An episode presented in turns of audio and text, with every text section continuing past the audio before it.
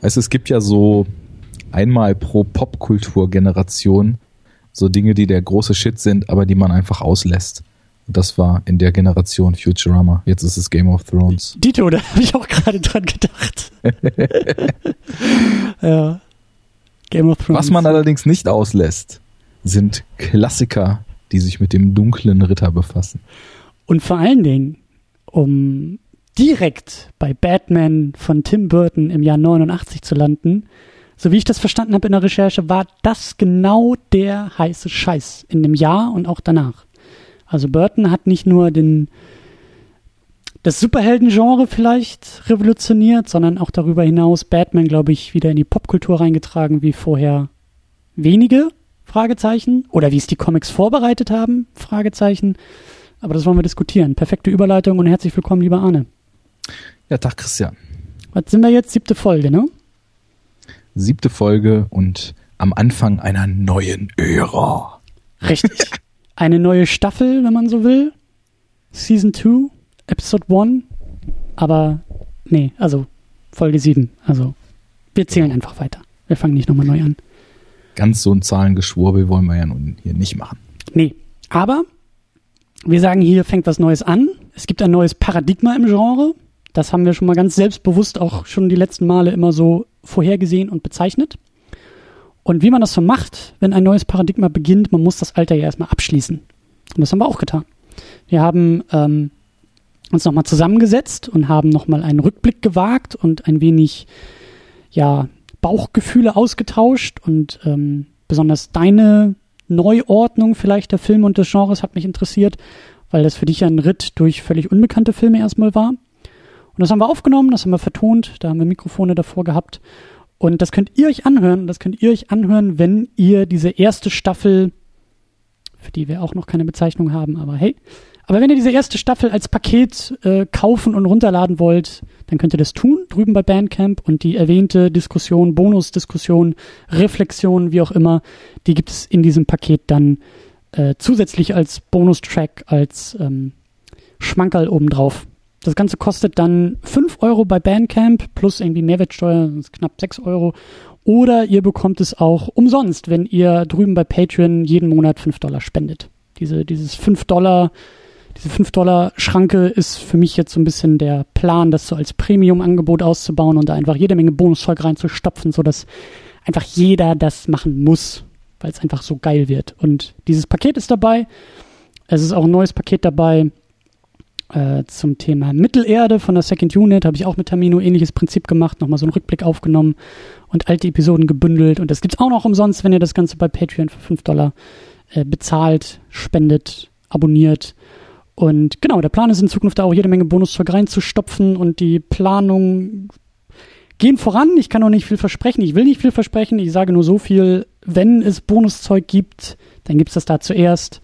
Wenn es vielleicht auch neue Formatideen oder ein paar Experimente, die gibt es dann dort. Also klickt euch mal rüber, spendet einfach mal 5 Dollar monatlich bei Patreon und dann gibt es halt Second Unit, Superhero Unit im Bonuspaket. Und damit höre ich auf mit der Eigenwerbung, denn Eigenwerbung stinkt. Ahne, hi.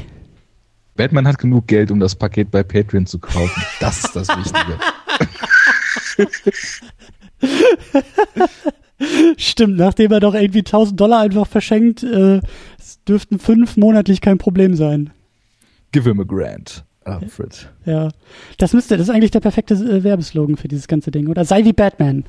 Spende 5 Dollar. ja. Be like Master Wayne. Sehr gut, ja. Genau. Alright, Master Christian. We're going to move forward to a guy called Bruce Wayne. Richtig. Oh, was war das? Ähm, ja, wir wollen Batman besprechen. Wir wollen einen von vielen Batman besprechen. Den ja, wir, ersten, wollen, wir wollen den Batman besprechen ja, den ersten haben wir ja schon von 66. Und ja, gut, aber das ist in meinen Augen. Den richtigen Superheldenfilm haben ja, wir ja schon. Nun, hm, ah, ich muss mir auf die Zähne beißen. Ich würde halt eher sagen, dass, ich glaube, das ist auch nicht kontrovers, aber dass der Burton Batman einfach der Batman ist, oder? Der Batman, der Batman, der die letzten 25 Jahre eigentlich Ton angibt, der in der Popkultur Batman neu definiert hat vielleicht der einfach Batman ein, einem breiten Publikum so öffnet, dass selbst Zack Snyder in der Gegenwart direkt oder indirekt sich immer noch auf diesen Batman bezieht. Also. Ja, wobei ich Zack Snyder so einschätzen würde, dass der sich tatsächlich auch konkret auf das bezieht, was dieser Batman schon als DNA in sich verbaut hat. Mhm. Äh, da kommen wir vielleicht später so ein bisschen zu. Ja, ich, äh, der Batman jetzt hier, der hat schon einen Ton gesetzt und ich glaube, der, dieser Ton ist genau das, was uns in den nächsten knapp 30 Jahren an Batman eben tonal in der Popkultur vorgesetzt wurde. Mhm. Ich meine, Comic-Freunde kennen natürlich Batman auch schon von vorher und Batman hat sich in seinem Ton auch über die Jahre ein bisschen verändert. Aber ich bin doch immer ein bisschen verwundert, weil es gibt ja so Leute, die sagen, ja, hier der blöde Nolan, wegen ihm ist jetzt hier alles nur noch irgendwie dark und gritty und ist ja alles scheiße und wo ist denn der Spaß und so wo ich mir immer denke, ja, guck doch die Marvel-Filme, die liefern noch einen One-Liner nach dem nächsten. Also das ist nun alles dark and gritty wäre, ist ja nun nicht einfach nur subjektive Wahrnehmung, sondern schlichtweg falsch. Davon aber mal ganz abgesehen. Ich wundere mich, warum eigentlich nicht gesagt wird, dass Burton schon derjenige ist, der dieses Dark and Gritty Paradigma aufgemacht hat. Ja. Weil der Film ist jetzt vielleicht noch ein Attribut mehr. Also ich würde sagen, er ist Dark and Gritty and hilariously weird, aber mhm. ja, ansonsten ist das, was so, was so den kompletten Ton betrifft, ja eigentlich schon eine Nummer. Und ich habe mich ja, würdest du sagen? Ja, ich wollte ich wollte eigentlich das noch abrunden und sagen, ohne Burton hätte es Nolan auch nicht gegeben. Das ist für mich eigentlich auch die größte Erkenntnis bei dieser Wiederholungssichtung für mich. Ich weiß nicht, ich glaube, ich, glaub, ich habe den zehn Jahre nicht gesehen. Ich habe den irgendwie fast gar nicht mehr in Erinnerung gehabt, diesen Film, was mich überrascht hat.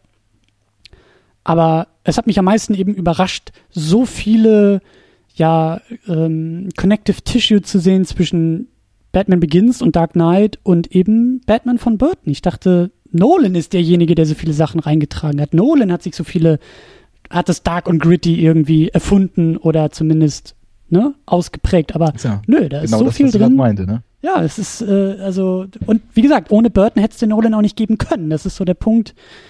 Nolan Nolan macht da, also Nolan geht einen Weg weiter, den Burton schon eingeschlagen hat, so will ich das formulieren. Ja, das ist vielleicht was auch fürs Ende der Sendung, so die Parallelen, oder vielleicht sogar erst für die Nolan-Sendung, ich weiß es nicht. Ähm, Kommt auf jeden ich Fall. Ich kann nämlich wieder. jetzt aus. Ja. Gut, ähm, wir hatten ja im Vorfeld jetzt so überlegt, wie wir da rangehen, und ich habe ähm, ja so ein gewisses Interesse immer dafür, wo das eigentlich alles herkommt. Ich habe ja in unserer Nullnummer schon so ein bisschen den Rundumschlag gemacht bezüglich Comicgeschichte als Noob, mir mal so ein bisschen Wissen auf Wikipedia-Level angelesen, einfach nur, um das für mich mal so ein bisschen einschätzen zu können, wie überhaupt so die Historie von Comics und von den entsprechenden Figuren, über die wir uns jetzt hier auch irgendwie lang und breit unterhalten, wie das so alles vonstatten ging. Und jetzt hat mich natürlich auch bei Batman interessiert, wie es eigentlich alles so sich entwickelt hat, ähm, gerade weil eben auch wir ja den 66er schon in der Sendung hatten und mhm. ich glaube im wahrsten Sinne des Wortes, selbst wenn man die Filme rein visuell vergleicht, ist das Ganze ja ein Unterschied wie Tag und Nacht. Also wir haben auf der einen Seite den hellen, bunten, lustigen, überdrehten Film und hier haben wir den düsteren, makaberen, zynischen, gewalttätigen Film. Und ich wollte einfach mal wissen, wie hat sich eigentlich die Figur Batman über die Jahre verändert und was sind jetzt wahrscheinlich die Motive? Mhm. Weil von irgendwo muss es ja herkommen und mhm. irgendwas muss ja der Hauptinput sein oder eine Summe aus verschiedenen Faktoren, die den Hauptinput bilden, die Visual Design Teams, die Drehbuchautoren und die ein Regisseur wie Tim Burton sich dann eben ranholen, das mit ihren eigenen Stilelementen vermischen und dann eben sowas wie diesen Film hier schaffen. Und ähm, habe einfach mich mal so ein bisschen in die Geschichte von Batman eingelesen.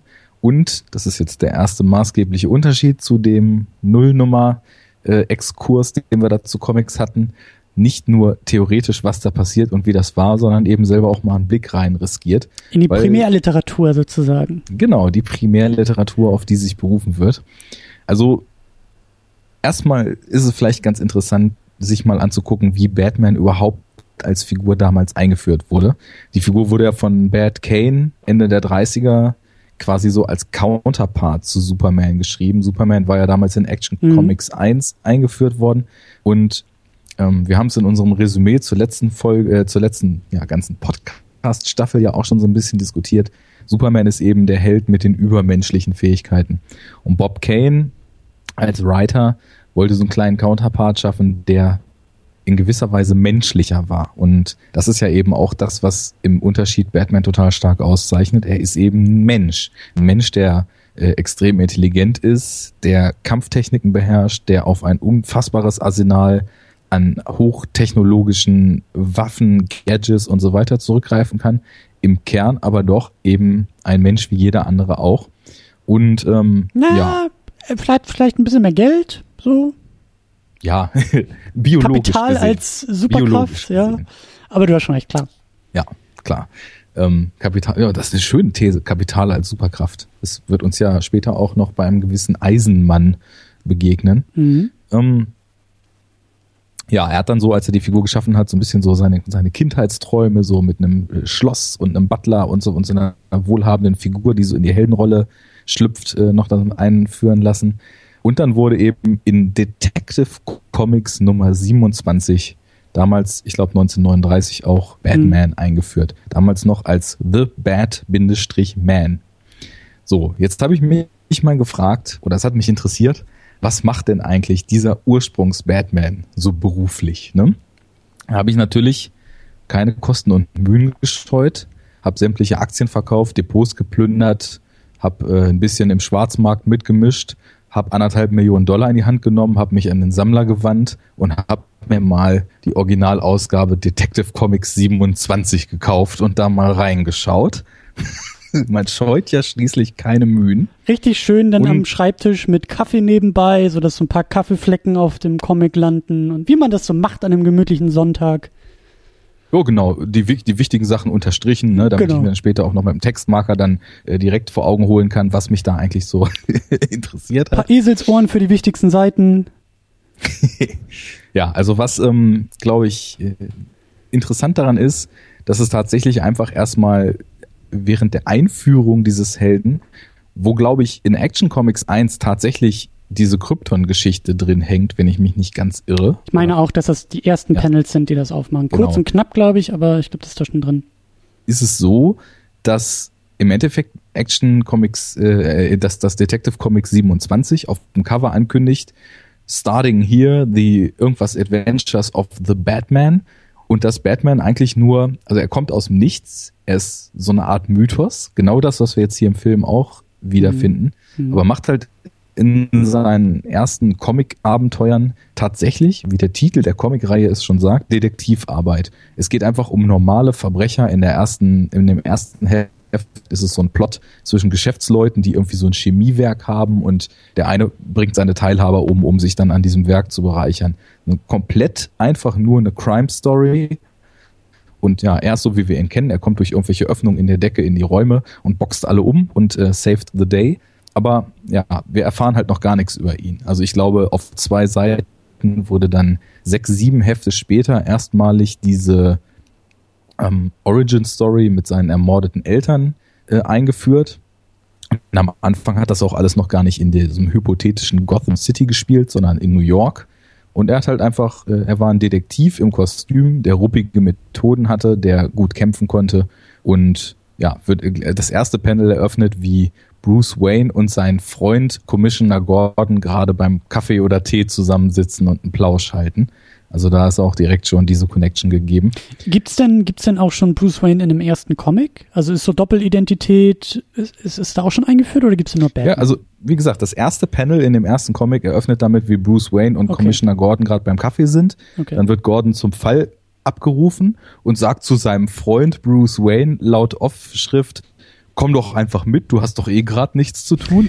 dann kommt er halt mit zur Crime Scene und ähm, im allerletzten Panel wird dann offenbart, dass im Bruce Wayne Menschen, dass da plötzlich Batman im Kostüm reinkommt und dann weiß der Leser halt also die sind auch super kurz. Das hat, glaube ich, nur neun Seiten oder zehn Seiten, das erste Comic, ne? Mhm. Und da weiß dann der Leser auch, dass Bruce Wayne, den man im ersten Panel gesehen hat und der dann später mehrfach noch auftaucht, dass der eben The Batman ist. Mhm.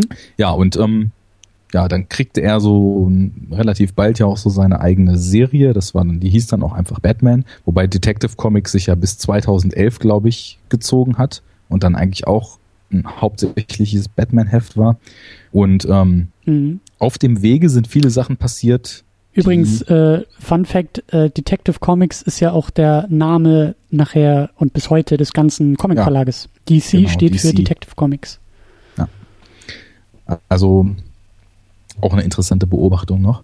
Und im Laufe seines Werdegangs ähm, hat er halt sowohl inhaltlich als auch mit seinen Mitstreitern und seinen Gegnern so viele, viele maßgebliche Milestones gehabt. Also es war dann so, dass ähm, in Batman Number One wurden halt dann zum Beispiel fürs extrem, äh, fürs, fürs Batman-Universum extrem wichtige Figuren wie der Joker und Catwoman eingeführt in 1940. Dann hat er bald mit Robin den ersten Kinder- oder Jugendlichen Sidekick bekommen, was dann auch in ganz vielen Comic-Serien so zum, zum Standard eigentlich geworden ist, weil es halt auch, das hatten wir ja auch schon ganz am Anfang, für junge Leser und so so ein totales Identifikationspotenzial ja, bot. Mhm.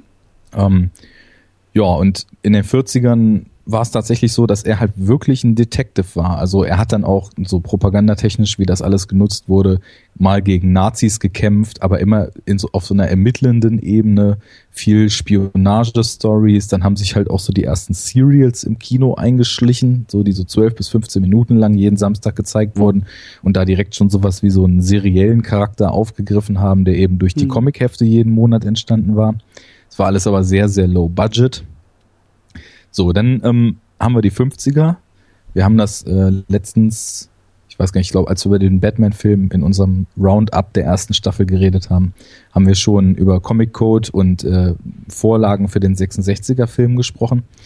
Da wurde das halt sehr zahm und ja, Bruce Wayne respektive Batman wurde eigentlich eher so der Vorzeigebürger.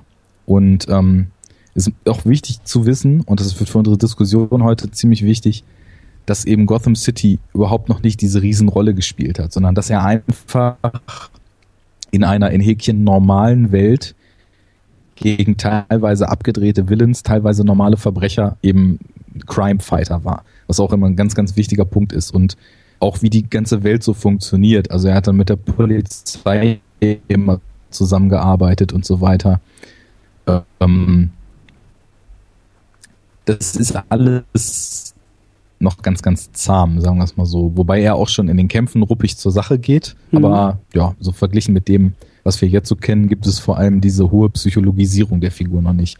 Ja, Anfang der 60er wusste man nun gar nicht mehr so richtig, was man mit Comics machen sollte, eben aufgrund dieses äh, Comic-Codes ähm, und diesen ja, Restriktionen, die damit einhergingen. Da kämpfte er dann plötzlich gegen Aliens, die irgendwie aus dem Weltall kamen und es wurde alles ja sehr, sehr abgedreht und sehr, sehr bunt laut, cheesy, campy.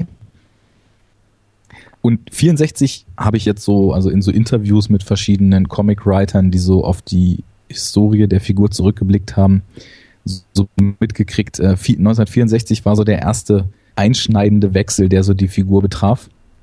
Da hat ähm, ein Writer namens oder Editor namens Julius Schwarz von Flash über Hawkman, The Spectre, die Justice League und eben auch Batman alles mehr oder weniger so neu erfunden Mhm. Und ähm, es sind mehr, ja, schon so ein bisschen, ja, das, ich glaube, dark ist noch das falsche Wort, aber stärker so, so Mystery-Aspekte langsam wieder reingekommen in die Serie. Und Ende der 60er ging es dann los, dass erstmalig diese psychologischen Aspekte der Figur halt immer stärker, vor allem von Danny O'Neill und Neil Adams, die da einige Runs äh, veröffentlicht haben, durchgezogen wurden. Und ähm, ja, im Endeffekt lief es dann alles darauf hinaus, dass das, was wir in unserer Nullnummer damals dann auch schon so als Dark Age vorgestellt hatten, tatsächlich mit Frank Miller 86 Dark Knight Returns, ja. mit Year One 88, mit Killing Joke 88, ja. dass da plötzlich ähm, diese komplette Welt ja in der Form, wie wir sie eigentlich bis heute kennen, mit Gotham als Moloch, der voller Kriminalität und Korruption ist, mit Batman als tief gebrochener Figur, der extrem unter diesem Tod seiner Eltern leidet, mit ausformulierter Origin Story, Interessant ist aber, dass dieser Tod der Eltern immer gleich blieb. Also es gibt ja auch andere Helden, die kriegen zwischendurch einfach mal andere Origin Stories. Das hat bei Supergirl, die halt auf drei oder vierfachem Wege irgendwie immer mal wieder so ins DC-Universum geflanscht wurde. Mhm. Sobald Batmans Origin neu erzählt wurde, war dieser Tod der Eltern halt immer ein wichtiger Punkt und es ist halt ja auch ein elementarer Bestandteil der ganzen Geschichte und der ganzen Charaktermotivation. Naja, und äh, mit den 80ern ist es dann eben also tatsächlich so, dass diese moralischen, psychologischen Aspekte in komplett ernstzunehmenden Büchern die halt dann auch teilweise einfach Geschichten für Erwachsene erzählen und nicht mehr einfach so das monatliche Serial für ein bisschen Spaß sind, ausformuliert werden. War es nicht sogar ja, so, dass das in The Killing Joke, ich weiß nicht welcher es war, aber ein Robin durch den Joker stirbt? Äh, ich habe es jetzt nicht mehr leider geschafft zu lesen, obwohl ich da auf Twitter dick Welle gemacht habe mit Podcast-Vorbereitung. Mhm. Ich habe einfach nur für die Ästhetik ist noch mal so ein bisschen durchgeblättert. Ähm, das ist, glaube ich, das Buch, wo, wie wir jetzt dann bei Batman wie Superman gesehen haben, ja. das leere Robin-Kostüm ja. mit dem Jokes on You ähm, draus hervorgeht. Ja. Und ja, der Joker ist halt auch schon völlig irre, also so ein kompletter Psychopath. Also in, irg in irgendeinem Comic, ich weiß nicht, ob es sogar der gleiche ist, da ähm, verstümmelt er Barbara Gordon, die in dem Kontext auch Batgirl ist, irgendwie so, dass sie im Rollstuhl landet. das ist dann, aber, glaube ich, ja? Ach so, ähm, ja, es, es wird, ähm, genau, die wird, wird erschossen irgendwie in dem, in dem Buch vom Joker. Ich dachte gerade an Death in the Family, wo Robin äh, sterben sollte. Ja, ich, wie gesagt, also ich weiß jetzt gerade nicht, ich krieg das nicht so auf die Comics äh, einzeln runtergebrochen, aber ich weiß, dass, es, dass das halt in den Comics passiert und ich glaube eben auch in den 80ern auf einmal passiert und das eben auch ja. das ist, was den Joker halt auch zu diesem Psychopathen macht, ja. Also wenn halt vorher irgendwie, hahaha, der Joker oder Lex Luthor, ha, wir sind mal wieder unterwegs und wollen die Weltherrschaft an uns reißen, alles Fun and Games, aber in den 80ern, da geht's dann richtig los, wenn halt wichtige ja. Charaktere sterben, verstümmelt werden, verkrüppelt werden, dann ist das halt alles nicht mehr ganz so lustig wie vorher. Nee, Und, ich hatte auch bei Killing Joke, bei diesem kurzen Anlesen, was ich jetzt dann doch noch gemacht hatte, so das Gefühl, dass es halt eher so die Joker-Story ist. Mhm. Batman taucht da natürlich ständig auf. Das ist auch nicht allzu lang, das Buch. Ne? 70, ja keine 100 Seiten, Seiten, ne? Ja, recht kurz. Mhm. Und ähm, dann gibt's halt auch immer so Rückblenden, die so wie man es später von der Ästhetik dann eher so Sin City zugewiesen hat, in kompletter Farbentsättigung mit nur so einzelnen Farbaspekten gehalten sind, die, wenn ich das jetzt äh, so beim, beim Überfliegen erstmal richtig mitgekriegt habe, eben auch so die Backstory des Jokers dann teilweise erzählen. Da bin ich sehr gespannt, das mal ganz zu lesen. Ich hatte es mir auch nur noch besorgt, weil ich jetzt aufgeschnappt habe und damit vielleicht mal wieder so die Brücke zum Film, dass Tim Burton in einer Besprechung, wo es um das visuelle Konzeptdesign des Films ging, das Buch in dem Meeting rausgeholt hat und meinte, diese Ästhetik hier, die will ich. Ich kann das jetzt nicht mehr nailen, ob diese Aussage auf den Joker bezogen war oder ob das auf die ganze Welt bezogen war. Ähm, Welt glaube ich nicht so wirklich, weil das gar nicht so stark äh, in den Bildern jetzt sich um Gotham handelt. Ne? Da wäre zum Beispiel Year One oder Dark Knight Rises eine viel, viel klarere Vorlage noch, die also wirklich Gotham als dreckiges Loch voll Abschaum darstellt. Mhm. Aber das ist wohl eine sehr, sehr starke Orientierung für ihn gewesen.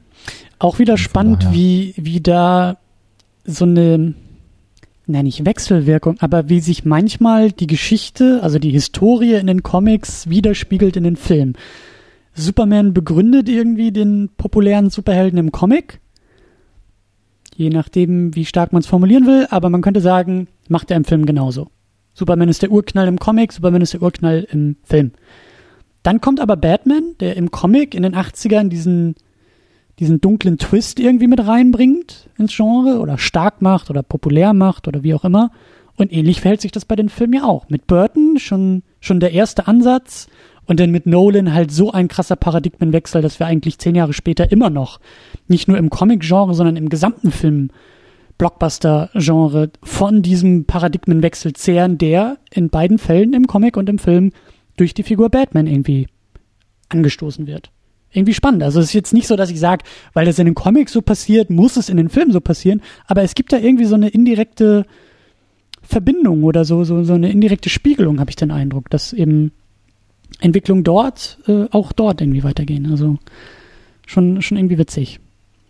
Ja, auf jeden Fall. Natürlich muss man sich dann fragen, was gibt das Material eigentlich her und in welche Richtung kann man mit dem Material gehen? Also ich meine, es gibt dann auch bei Superman düstere Arcs. Also ich meine, dieses ganze, wenn man sich das als Omnibus holt, dieses ganze tausend Seiten Ding mit Death of Superman, Reign of Superman, äh, Return of Superman, das ist halt auch nicht unbedingt so der fröhliche, glänzende Stoff, ne?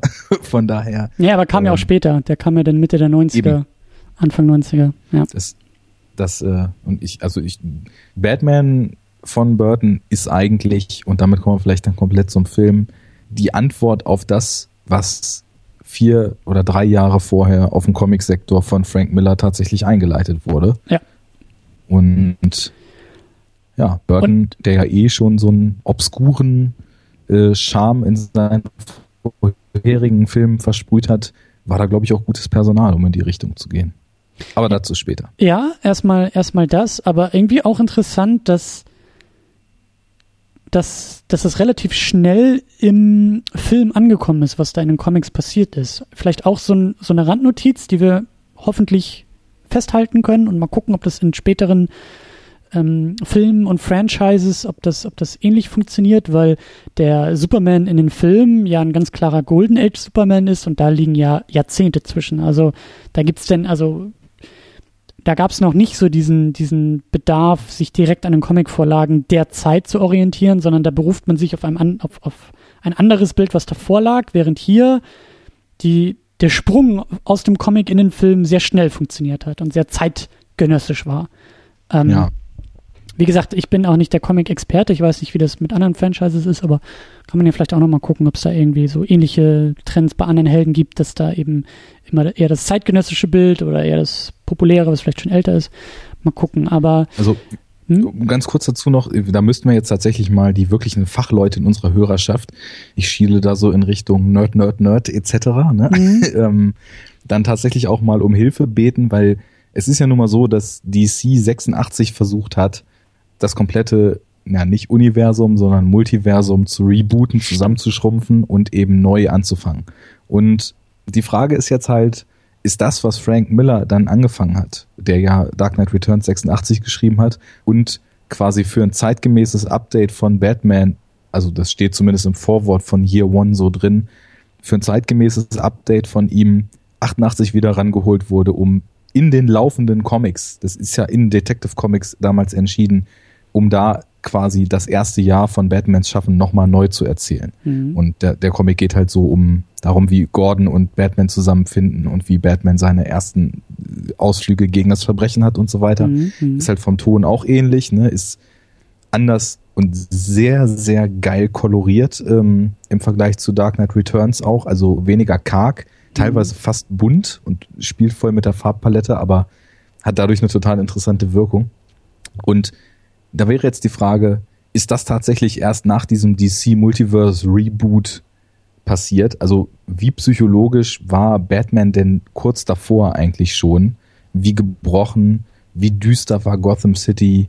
Wie nihilistisch war schon fast dieser Ton dieser Comics? Oder ist das dann tatsächlich Meilenstein 86 Dark Knight Returns und ab da wird's entsprechend mhm. so, wie es jetzt hier auch im Film aufgegriffen ist? Das fände ich nochmal interessant, weil das, was du eben mit Superman gesagt hast, diese Entwicklung, die gab es vielleicht ja auch gar nicht in dem Sinne, dass man sich dann in den 80ern gefragt hat, auf welches Material berufen wir uns jetzt eigentlich, sondern Superman blieb ja über weite Strecken strahlend gut.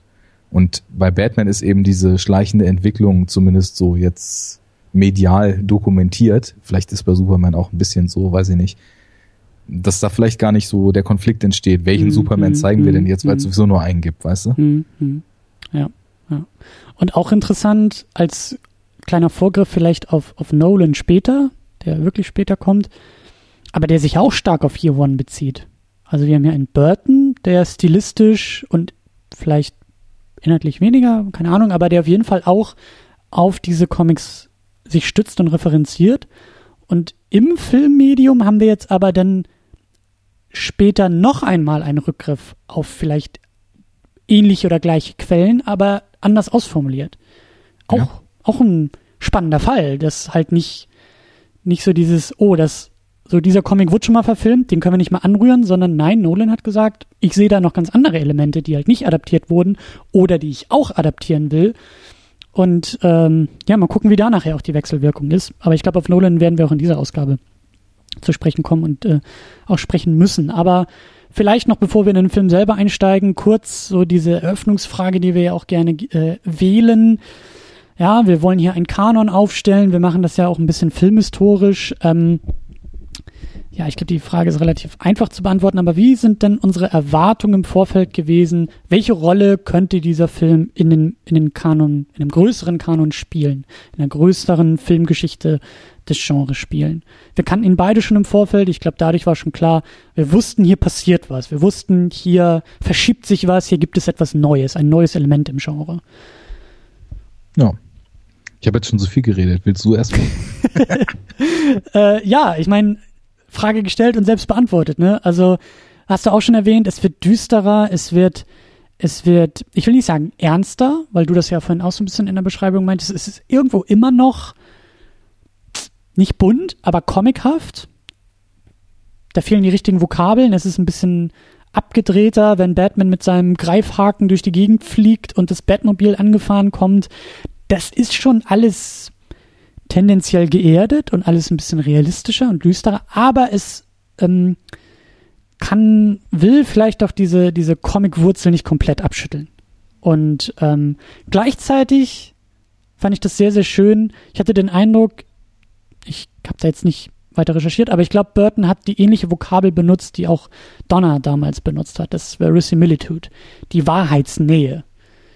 Nicht, mhm. nicht Realismus, sondern, sondern Glaubhaftigkeit ist das Stichwort. Ja, es geht nicht darum, einen, einen realistischen Comicfilm zu machen. Das macht vielleicht Nolan nachher.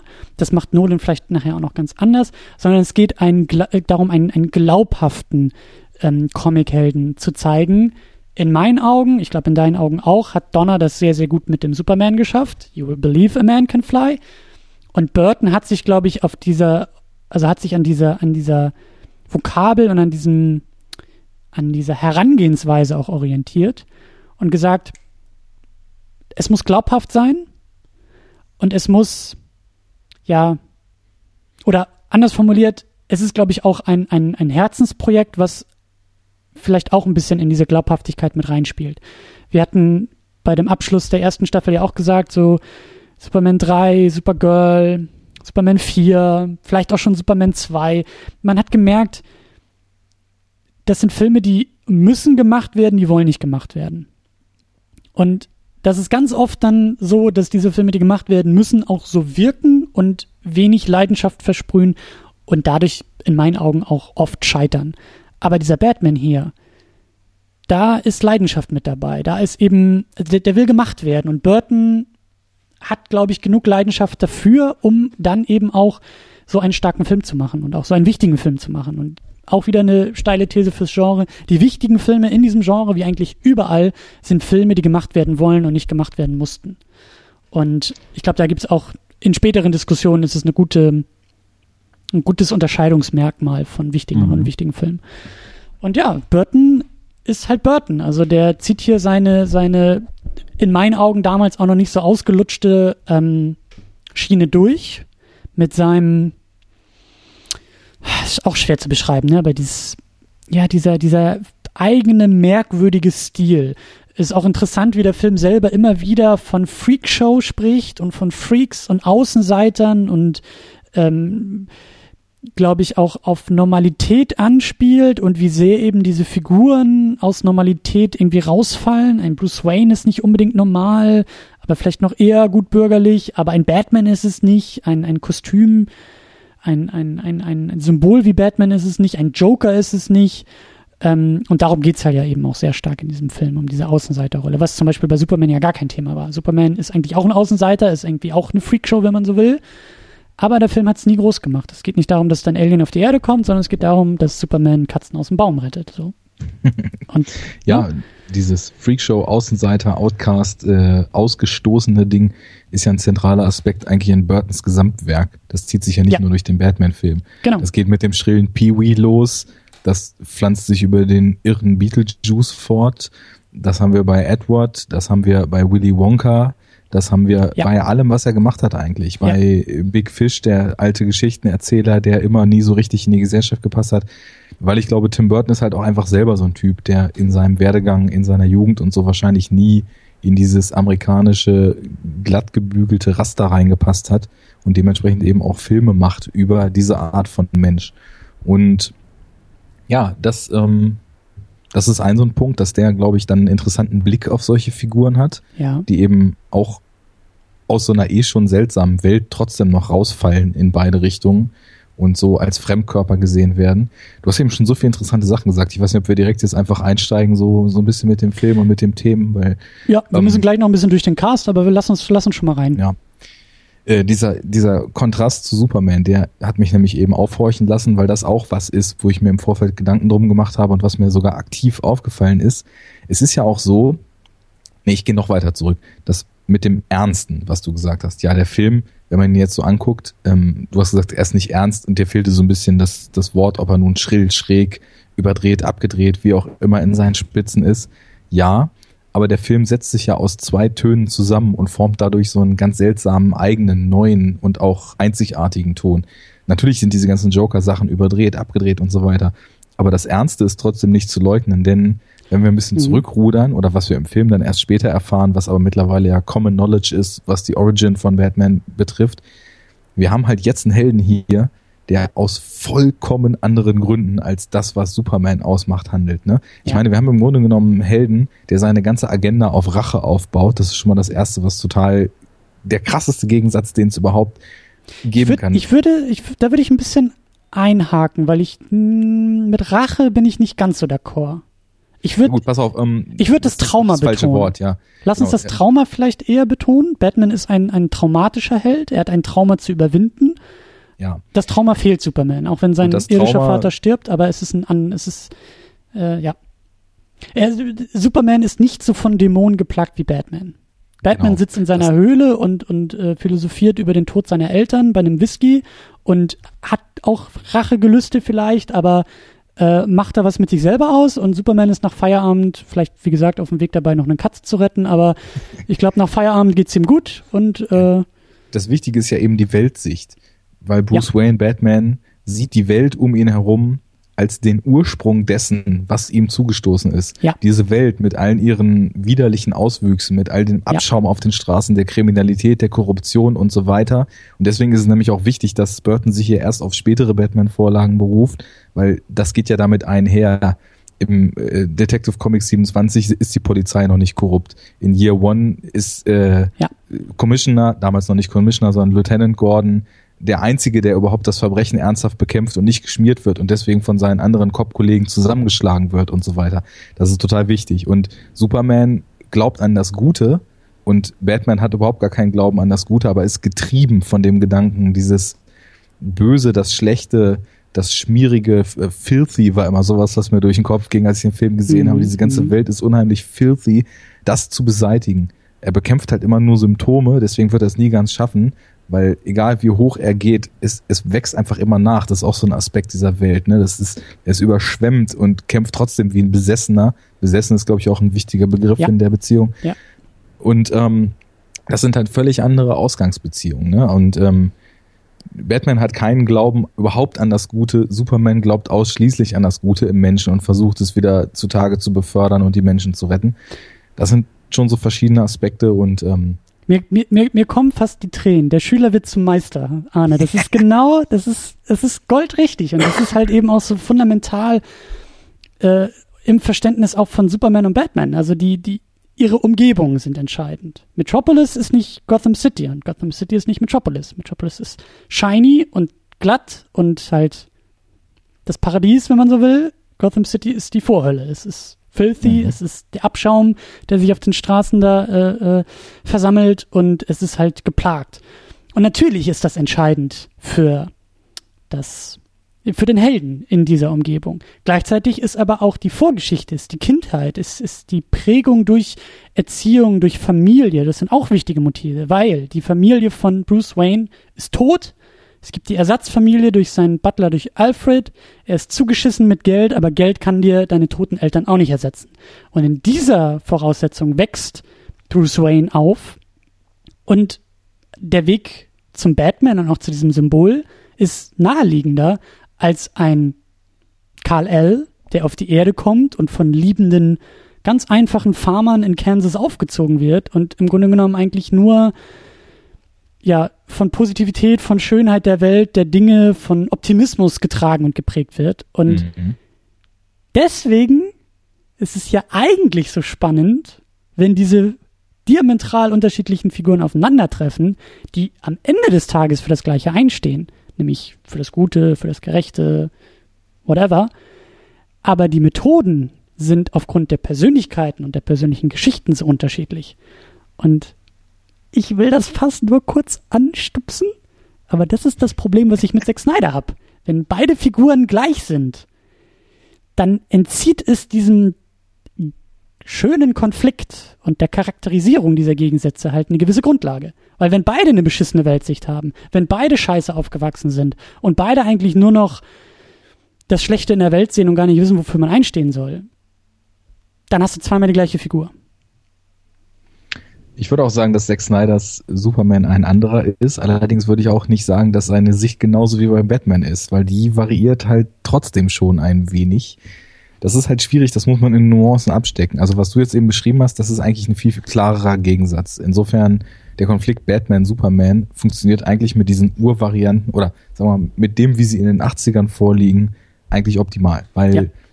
strahlend gut, Glaube an das Gute, gebrochen, äh, überhaupt gar kein Glauben an irgendwas, äh, auf dem Wege auf der einen Seite die, die Menschen wieder zu ihren, zu dem Guten in sich zu führen, auf der anderen Seite einfach nur die schleimigen Symptome niederzuprügeln, bis sie nicht mehr aufstehen. Ja. Das sind halt völlig unterschiedliche Sichten. Natürlich ist das Reibungspotenzial da höher.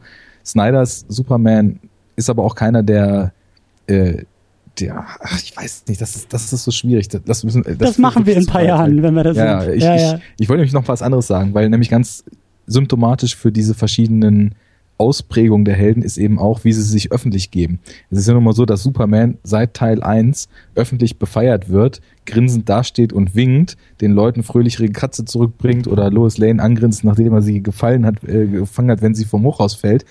Batman hingegen ist der Mythos eines Dämons, der in den ja. Schatten wohnt und den Du willst nicht auf Batman treffen, aber genau. so Superman am Nachmittag mal vorbeifliegen zu sehen, ist schon das Highlight des Tages. Ja, da winkt man dann halt auch hin. Ne? Ja. Und ja. ja, Batman ist sowohl unter Verbrechern gefürchtet und keiner weiß so, ob es ihn überhaupt so richtig gibt. Und dann ist es ja auch so, und das ist auch total wichtig, dass auch in den frühen Inkarnationen ist er immer mit der Polizei einhergegangen, auch wenn er jetzt damals, als er eingeführt wurde in seinem ersten Comic, war es auch noch so, wer ist denn dieser Batman und mhm. auf welcher Seite ist der eigentlich? Mhm. Müssen wir ihn Aber, jagen oder feiern? Genau, in, in neueren Varianten ist es ja immer so, also bei Dark Knight Returns in dem Comic ist es ganz krass, da wird er ja quasi gleichwertig mit den ganzen Verbrechern in der Stadt auch von der Polizei gejagt weil seine Methoden halt auch einfach richtig krank sind und er Leute da zu Krüppeln schlägt ja. und so weiter. Ja. Wo dann halt auch eben so diese Anti-Held, äh, ist vielleicht auch jetzt so das erste Mal, dass hier im Podcast der Begriff fällt, diese Anti-Held ähm, Ästhetik so ein bisschen reinkommt. Ne? Mhm. Der Zweck heiligt die Mittel, Fragezeichen, mhm. ganz, ganz großes Fragezeichen, mhm. weil ja, wie sehr kann man auf einem, einer Ebene mit dem, was man bekämpft, agieren, ohne zu dem zu werden? Und das Endziel bis, bis zu welchem Maß legitimiert das eigentlich das, was man tut noch? Da sind unglaublich spannende Fragen und ich finde es jetzt auch nach wiederholter, also ich, ich kenne den Batman-Film jetzt von früher, irgendwann mal als Jugendlicher oder so gesehen. Ich habe ihn dann vor zwei, drei Jahren nochmal aufgefrischt, habe ihn jetzt wieder gesehen und jetzt wahrscheinlich dadurch, dass wir uns so intensiv oder ich mich so intensiv in letzter Zeit mit dem ganzen Kram befasse, ist mir erstmal aufgefallen, ja, wie nah eigentlich Burton doch, wie du eben auch gesagt hast, diesem düsteren, harten Ansatz auch schon war. Das, ich glaube, das wurde für mich von dieser irren Joker-Performance früher immer so ein bisschen überschattet. Mhm. Ähm, aber der, da ist halt schon ganz viel Psychologie und auch ganz viel verbittert, äh, oder gibt es Verbittertheit, das Nomen? Bitterness, mhm. so in, in, in seiner Weltsicht äh, mit drin, die eben raus will. Mhm. Ja. Und was den Film ja eigentlich auch so spannend macht, ist ähm, das fehlende Origin Story. Das ist nämlich auch was, was ich mir notiert habe. Auf eine gewisse Art und Weise. Also ich habe den Film echt so lange nicht mehr gesehen, dass mich dieser Anfang, dieser dieses Augenzwinkern auf die Origin Story echt gekriegt hat. Also der Film fängt ja so an, dass da so eine Familie aus einem Theater oder Kino oder aus einer Show irgendwie kommt und dann war das doch der Twist, dass eben da auch so ein Überfall passiert. Also ein kleiner Junge ist ja auch dabei. Aber es ist halt eben nicht Bruce Wayne, sondern es ist halt irgendjemand und dieser Überfall wird von Batman verhindert. Ja. Und das fand ich schon, schon sehr, sehr spannend, dass der Film so aufmacht. Superman 78 hat gesagt, wir fangen bei Null an, wir setzen nichts voraus. Der erste Shot ist irgendwie ein Comic-Heft, in das wir reinzoomen und dadurch in die Welt einsteigen. Während Batman sagt, wir wissen, dass er Batman kennt oder Versatzstücke kennt und damit spielen wir schon gleich. Ja, das muss gar nicht mal so sein. Da würde ich nämlich nochmal einhaken. Nehmen wir mal an, man würde das Ganze jetzt ohne Vorwissen sehen. Ich weiß, das ist so gut wie unmöglich, weil Batman ist nun mal eine popkulturelle Ikone und ich sagte vorhin auch schon, heute, jeder ja. kennt die Origin. Ja. Aber nehmen wir mal an, du nimmst da nichts mit rein dann ist es ein total schöner Kunstgriff, weil nämlich Batman dann bis relativ spät, nach einer Stunde oder noch später, dann enthüllt wird, was mit seinen Eltern passiert ist, für uns als Zuschauer genau dieses düstere Mysterium ist, was es für ganz Gotham und für sämtliche Beteiligten darstellt. Du weißt nicht, wer er ist, du weißt nicht, was er will, du weißt nur, dass er Verbrecher irgendwie niederprügelt und mhm. sich nicht so richtig darum schert, ob einer davon noch in die Säure fällt. Mhm. Und das ist ja dann schon sehr, sehr, ja, es ist schwierig, das eben mal alles aus dem Kopf zu schmeißen und das so unbeeinflusst sich mhm. mal anzugucken. Aber das ist ja dann nun wirklich auch das absolute Gegenteil, was man eigentlich so von einem Helden sich erstmal erwarten würde. Mhm. Insofern finde ich das eigentlich total clever. Du hast schon recht, die Eröffnung ist ein Spiel mit den Erwartungen. Jeder weiß, alles klar, die Eltern von ihm werden erschossen und dann siehst du die Familie und die kommen aus dem Kino. Mhm. Und ich weiß gar nicht, ob sogar auch Zorro lief oder der Junge von Zorro erzählt hat. Das ist ja dann sogar der Wink mit dem Zaunfall, weil ja der kleine Bruce Wayne auch eben Zorro sah vorher. Ja, und dann ist es eben Zeitsprung später und es gibt Batman schon. Das, das fand ich halt cool gemacht. Ich hatte das auch gar nicht mehr auf dem Schirm ne? und war dann mhm. auch so ein bisschen überrascht am mhm. Anfang. Aber ja, dieses, wir haben Iron Man schon öfter referenziert der ganze erste Film handelt davon, wie der seinen Anzug baut und dadurch zu Iron Man wird. Mhm. Nimm Nolan, Batman Begins. Mhm. Äh, es ist immer kürzer, als ich es in Erinnerung habe. Beim ersten Mal hatte ich so abgespeichert, fast der ganze Film ist er in so einem Ninja-Camp, aber es mhm. sind ja dann doch nur so 25 Minuten ungefähr. Nichtsdestotrotz, da wird sein Werdegang wie er zum Kämpfer und da wird Batman auch ein Fokus drauf Year gelegt. One im Grunde genommen, ne? Ja, nee, in Year One kommt er ja auch schon zu in Gotham wieder an. Also da, Year da, Zero, stimmt, ja, ist eher Batman Year Zero. Ja, genau. Und das, das lässt ja Burton alles aus. Und das mhm. lässt er auch komplett aus. Also es ist nicht so, dass wir von Initiator, was eben die Ermordung der Eltern ist, über psychologische äh, Dilemma bis zur Kampfausbildung, bis zur mhm. Schaffung der Technologie alles sehen und dann ist da Batman, sondern wir kriegen sofort Batman, kriegen die psychologische Motivation nachgeliefert aber gerade wenn man diese Figur als so ein Mysterium sieht, als etwas, was man schwer greifen kann, als etwas, was aus dem Nichts kommt und ins Nichts verschwindet, mhm. finde ich es so aus filmischer Sicht total schön, dass wir von seiner Ausbildung, seinen Kampfskills und so weiter gar nichts sehen, sondern dass er eine rein psychologische Motivation kriegt. Und das wird ja nicht nur über diesen Rückgriff erzählt, sondern sobald du es dann weißt, erzählt im Endeffekt, also Gotham ist fast wie so ein Protagonist. Gotham ja. erzählt dir ja. auch, warum Batman so handelt, wie er handelt. Ja. Und auch noch ein, ein schöner Vergleich und ein wichtiger Punkt äh, zwischen Superman und Batman. Superman ist eine Gestalt des Lichts und Batman jo. ist der Schatten. Batman bewegt sich im Schatten, Batman kommt aus dem Schatten und verschwindet wieder in den Schatten. Und da macht es natürlich auch Sinn, die Geschichte ähnlich nebulös zu halten. Bei Superman ist es elementar entscheidend und eben auch ein Ding, was Snyder nachher anders macht, dass jedem klar ist, das hat mir Superman Birthright auch so schön näher gebracht, Superman trägt aus Gründen keine Maske, sondern Superman zeigt sich als Mensch, als menschenähnlich, als dem Menschen nahe und gibt damit die Hand, streckt die Hand raus und sagt, ich bin einer von euch, ihr braucht mich nicht fürchten. Und bei Batman ist es genau andersrum. Batman verschleiert die Menschlichkeit mit seiner Maske. Er wird zum Symbol, zum, zur Kreatur des Dunklen, des Schattens und sagt, mich musst du fürchten. Ja, die Hand ist noch nicht mal ausgestreckt Richtung Menschheit, sondern sie sagt, ne, fürchte mich, hab Angst vor mir. Und da sind eben auch schon diese beiden Figuren unterschiedlich, ja, psychologisiert oder veranlagt und da arbeiten die Filme auch unterschiedlich. Also der erste Superman muss uns als Zuschauer auch zeigen, wo er herkommt und wie der Werdegang ist und warum er so ist, wie er ist. Und das verweigert Batman eben, weil es auch die Figur verweigert eigentlich. Zu sagen, ich bin so, wie ich bin, beziehungsweise ähm, je weniger du von mir weißt, desto besser ist es. Und klar, der Film liefert da ja noch Versatzstücke hinterher, aber auch eine schöne Beobachtung, dass die Filme eben entsprechend ihrer Figuren auch anders funktionieren und du einfach nicht die Blaupause aus Superman nehmen kannst und sagst, wir machen hier drei Akte und das geht irgendwie als Kind los, dann ist er ein Jugendlicher und am Ende ist er erwachsen, sondern da passiert schon was anderes. Ja, die, die ganze Inszenierung erzählt einem schon was ganz anderes. Also klar, du hast vorhin schon diese, ja, Gothic-mäßig angehauchte, dreckige Welt. Ich meine, es ist auch immer alles nass, es ist schmutzig, überall dampfen irgendwelche Gullis. Sowieso total stark, wie sie ganz Gotham da in den Pinewood Studios aufgebaut haben. Das wurde ja komplett im Studio alles gemacht und Pinewood war ja auch Drehort für Superman, lustigerweise. Ja, da habe ich auch gegrinst, als ich es gesehen habe. Ja. Und ähm, Burton findet halt auch einen Weg, um einem diese mir fehlen heute lauter deutsche Wörter, diese Oddness der Stadt so. Er, er hat ständig so Dutch Angles und so komische Winkel mhm. von oben oder halt diese leicht gekippte Kamera, die einem immer vermittelt.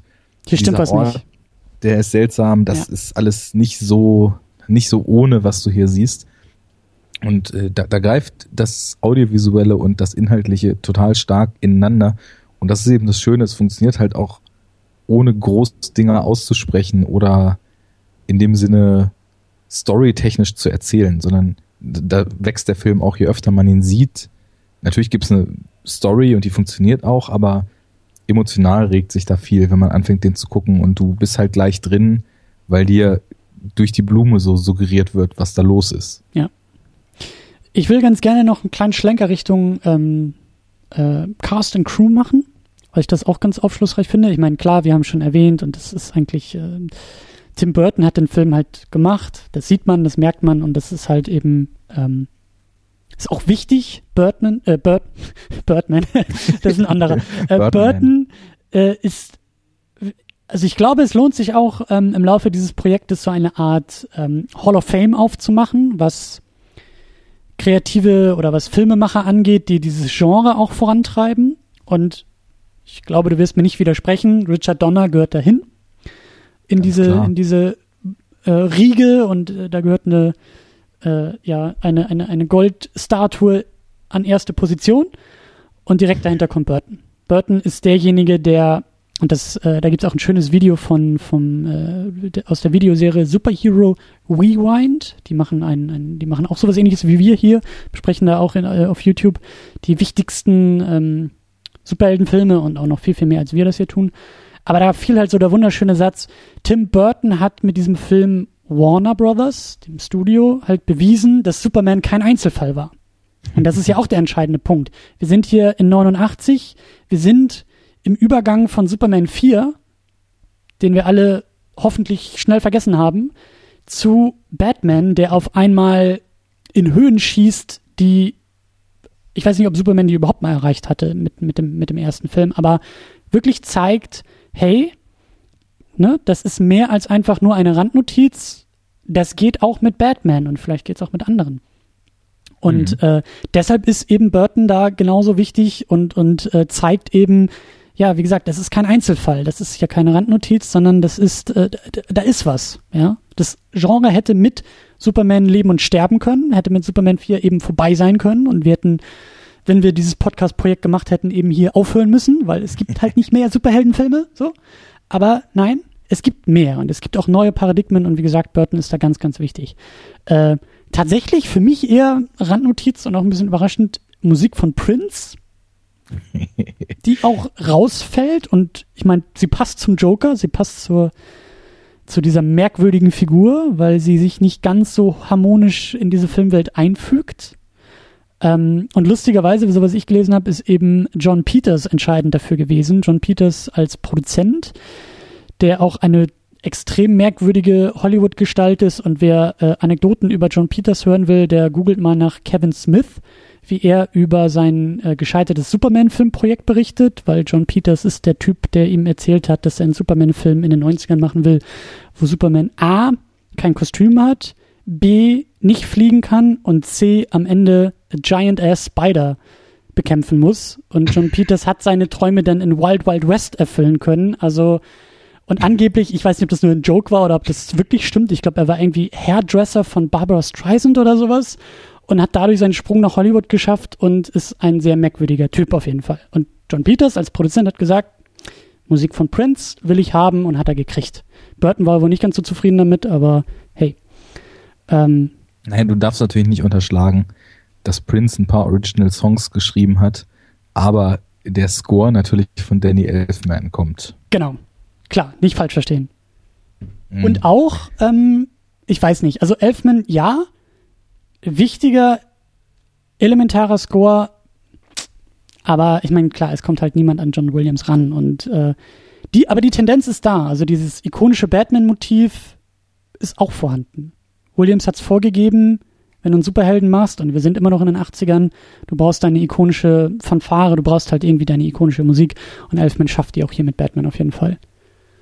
Ja, ist aber natürlich auch wichtig, wenn man sich die Musik jetzt mal so vor Augen oder vor Ohren holt, dass natürlich, ich meine, Elfman ist eh ein völlig anderer Komponist, der nicht in dem Sinne dieses, ich nenne es jetzt mal wertungsfrei pompöse, was John Williams eben super beherrscht, liefert.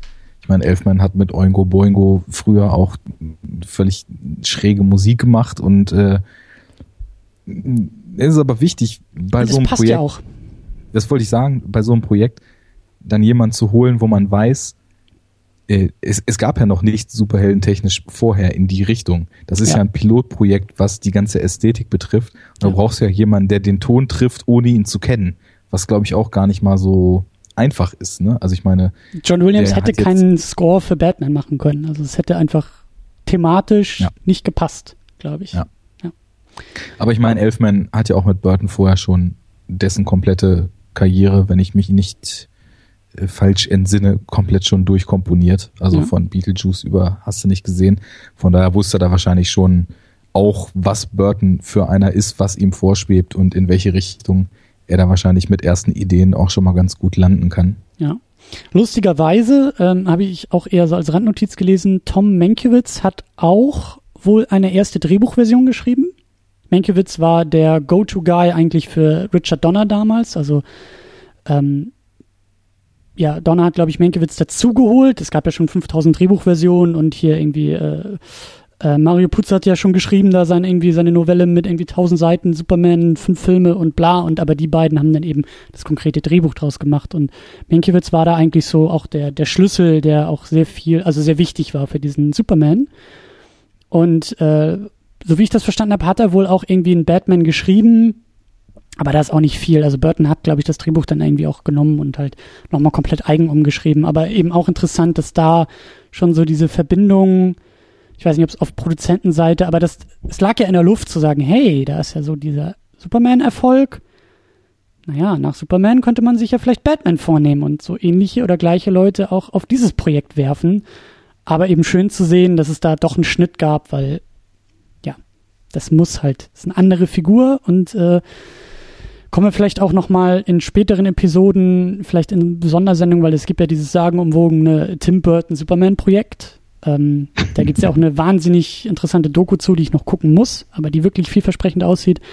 Und äh, da bin ich halt auch gespannt drauf, weil wenn wir jetzt eben so sagen, naja, Burton ist so der, der Exot, um es mal so auszudrücken, der komische Vogel und das passt eher auf Batman. Ich bin gespannt, was der aus Superman gemacht hätte, aber ähm, ja, wie gesagt, es gab da vielleicht so ein paar Andeutungen, dass ähnliche Leute äh, auch hier beteiligt sein könnten, aber glücklicherweise ein komplett eigenes Ding.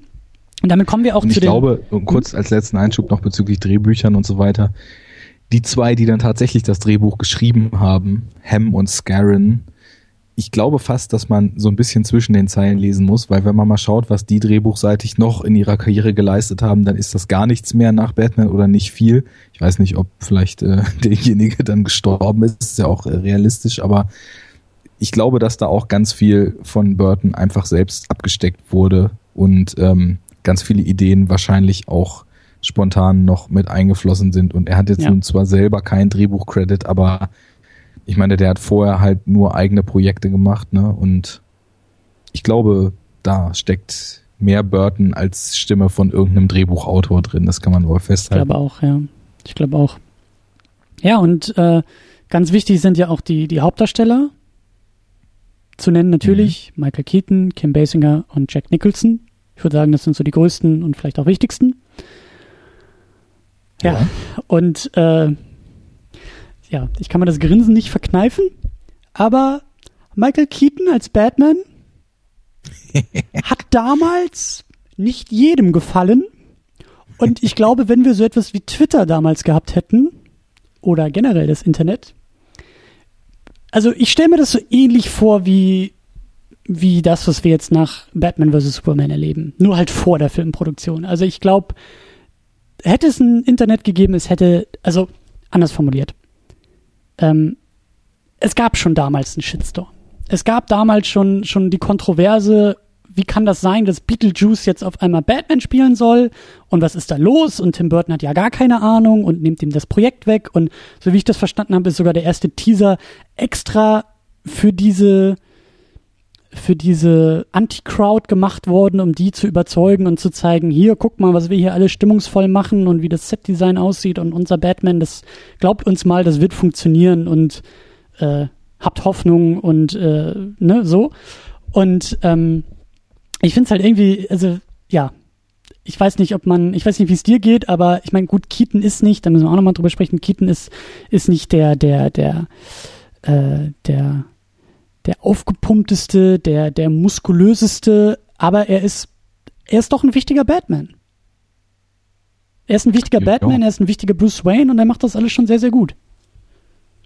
Vor allem finde ich ziemlich stark in dem Film hier jetzt, dass das im Endeffekt wie zwei Inkarnationen seiner Figur und seiner Präsenz tatsächlich aufwirkt im Kostüm. Ich meine, man sieht von ihm nicht viel, aber da gehört ja eben auch mehr zu, als nur ein Gesicht zu haben. Mhm. Körpersprache, Stimmausdruck und so weiter. Ist er plötzlich voll da und als Bruce Wayne, äh, ja, eher so jemanden, den man auf der Straße kaum wahrnehmen würde. Ja. Und gerade dieser Kontrast ist doch eigentlich spannend. Also ich meine, ja, und wie klar, gesagt, wenn man jetzt es ist einfach so witzig, dass ist vielleicht auch Teil des Genres oder Teil der Popkultur, aber das halt immer diese, es ist so, es, Termino nennt es immer so süß, es ist der Mob. Ja, es ist der Internet-Mob und 89 gab es das Internet nicht, aber es gab den Mob, der irgendwie mit äh, brennenden Fackeln und Heugabeln irgendwie durchs Dorf äh, gerannt ist und gesagt hat, oh mein Gott, ich meine, zum Zeitpunkt dieser Aufnahme kriegen wir das irgendwie mit, mit Ghostbusters mit, ja, also auf Reddit wird irgendwie versucht, äh, die antifeministische Weltverschwörung heraufzubeschwören und diesen Film halt irgendwie jetzt in Grund und Boden zu äh, denunzieren. Und ich denke mir die ganze Zeit, habt ihr kein Leben und keine Probleme so? Und weißt du, damals bei Batman war es auch so. Und wir haben es nachher bei Dark Knight, also wer irgendwie mal einen lustigen Nachmittag verbringen will, der googelt einfach mal äh, die Casting-Ankündigung von Heath Ledger als Joker und äh, hat einfach mal Spaß dabei, wie Leute falsch liegen. So. Und das halt aber immer dieser, ja, ich weiß nicht, so dieses, dieser, dieser Nerd-Rage, ja, dass, dass da, dass dieser Mob halt nicht irgendwie im Laufe der letzten 25 Jahre mal gelernt hat, so, vielleicht weiß man nicht alles vorher besser und vielleicht kann man auch einfach mal Projekte auf sich zukommen lassen, ganz neutral ins Kino gehen und dann gucken, ob es gut oder schlecht ist, aber nicht schon im Vorfeld Dinge kaputt reden, weil man meint, es besser zu wissen. Und ja, für mich ist es die gleiche Kategorie, um das abzuschließen, wie Ben Affleck als Batman in Batman vs. Superman was hat Exakt. das Internet sich nicht irgendwie hyperventiliert, als es losging? In meinen Augen ist es ein sehr kompetenter Batman, ein sehr guter Bruce Wayne. Also immer wieder völlig falscher Alarm und ebenso interessant, dass es 89 beim ersten Batman auch schon losging. Also, ja.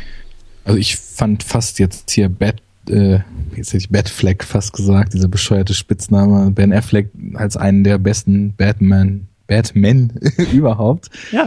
Nochmal kurz zur Nerd Rage. Ich weiß schon, warum ich mich von Reddit fernhalte. Das hat deine Ausführung jetzt mal wieder gezeigt. Das ist irgendwie so eine Sparte des Internets, die irgendwie, ich meine, du kannst auch viel coolen Scheiß auf Reddit finden, aber zu 4chan ist nicht mehr weit, habe ich das Gefühl. Und ähm, ja. deswegen meide ich das.